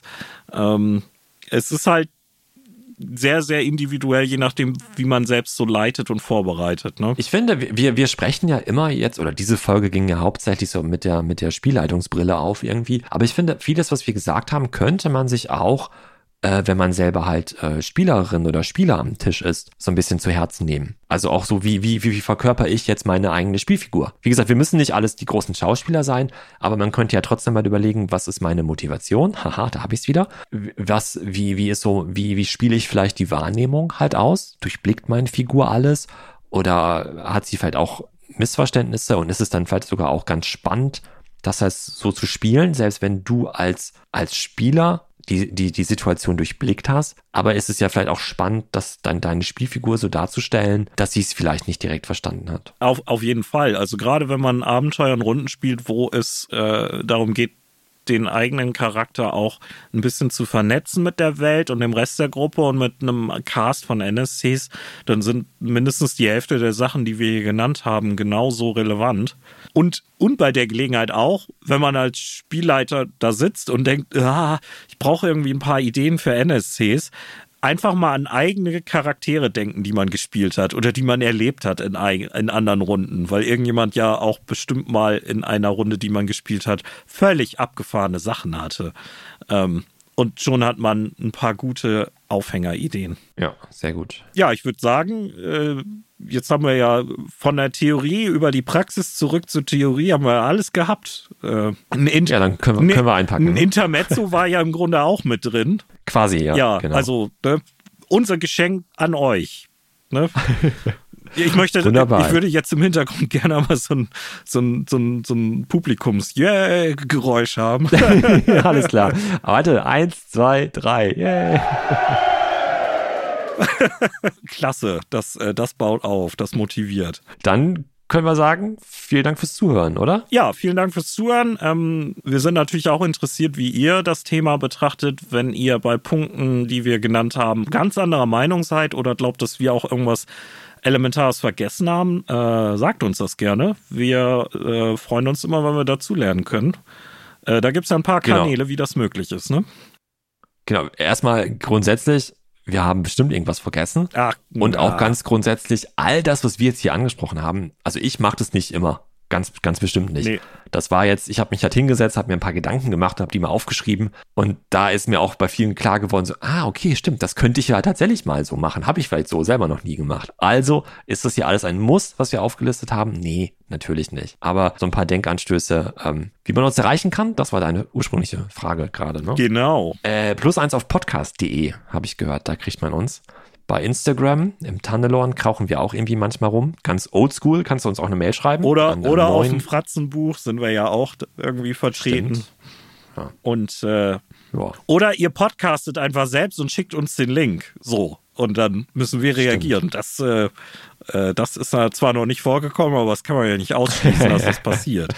Genau. Ich schreibe sonst deine Handynummer auch mal irgendwo hin, dann kann man uns, dann kann man uns auch anrufen oder eine Sprachmitteilung Oh no. irgendwie schicken. Oh no. Doch, doch, ich mache das gleich mal. Okay, ja gut, wenn du meinst, dass das nötig ist. Ja, wir, Mal schauen. wir, wir hatten viel Spaß. Äh, für uns doch eine sehr gehaltvolle Folge, aber wir, wir hatten, glaube ich, auch beide ähm, den Eindruck, dass es mal gut ist, ähm, jetzt einfach mal so eine Erfahrungsschatzfolge zu machen, wo wir jetzt auch nicht 3W6 Rollenspielbücher oder andere Quellen referenzieren müssen, weil ähm, ja, bei uns beiden ist berufsmäßig auch momentan wieder Highlife in Tüten. Yay, ja. Und äh, wir, wir glauben nicht, dass das dem, äh, dem Niveau der Folge Abbruch getan hat, aber äh, ja, äh, deswegen für uns weniger Hausaufgaben für diese Runde und äh, für euch dann ja eigentlich auch. Ne? Also für alle ein Vorteil. Juhu. also, vielen Dank auch an dich und äh, ja, macht's gut. Bleibt gesund. Genau. Du auch, also alle. Okay, dann wir hören uns beim nächsten Mal äh, mit irgendeinem Thema. Wir werden nicht verraten, was es ist. Wir haben ja äh, da so unsere Erfahrung gemacht. Äh, ja, macht's gut und äh, Besser als das. genau. Plus eins auf Podcast wird zurückkehren. Dum, dum, dum. Adieu. Ich wusste es, ich wusste es, ich wusste es.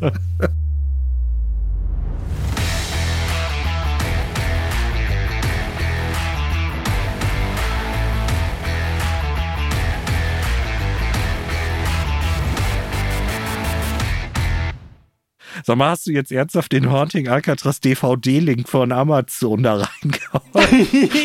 Vielleicht will uns das ja, wobei keiner kennt die Adresse, aber vielleicht will uns das ja anders schicken. Wir Nein. können ja mal einen Aufruf machen, so, ne? Irgendwie, ähm, wer 2,90 Euro investieren möchte, kann gerne für uns die DVD kaufen und uns Richtig. die äh, schicken. Ich, äh, ich sag nicht nein. Ich gucke mir den auch an. Ich mache da auch eine Review-Folge draus oder so. Dann lass uns aber als Postadresse irgendwie, weiß ich nicht, die Amundsen Forschungsstation am Südpol nehmen oder so. Nee, nee, nee, nee, nee. Ich würde das, ich würde das nehmen. Also ich, ich kann auch gerne meine, mein, meinen Packstation-Link irgendwo reinsetzen oder so, keine Ahnung. Oh mein Gott. Ja gut, dann. So, jetzt höre ich, Ich- aber auch ich- auf. Wie gesagt, wenn, wenn der kommt, ich gucke mir den Film an. Ich spreche da auch drüber noch. 3, 2, 1, klick. Wir, das sind Maurice. Und ich bin Arne. Was ist mit mir los? aber ich dachte, dass du jetzt Hallo sagst. Nein, alles gut. so. Ja, alles gut, mache ich, mach ich ab jetzt einfach. Hallo Okay.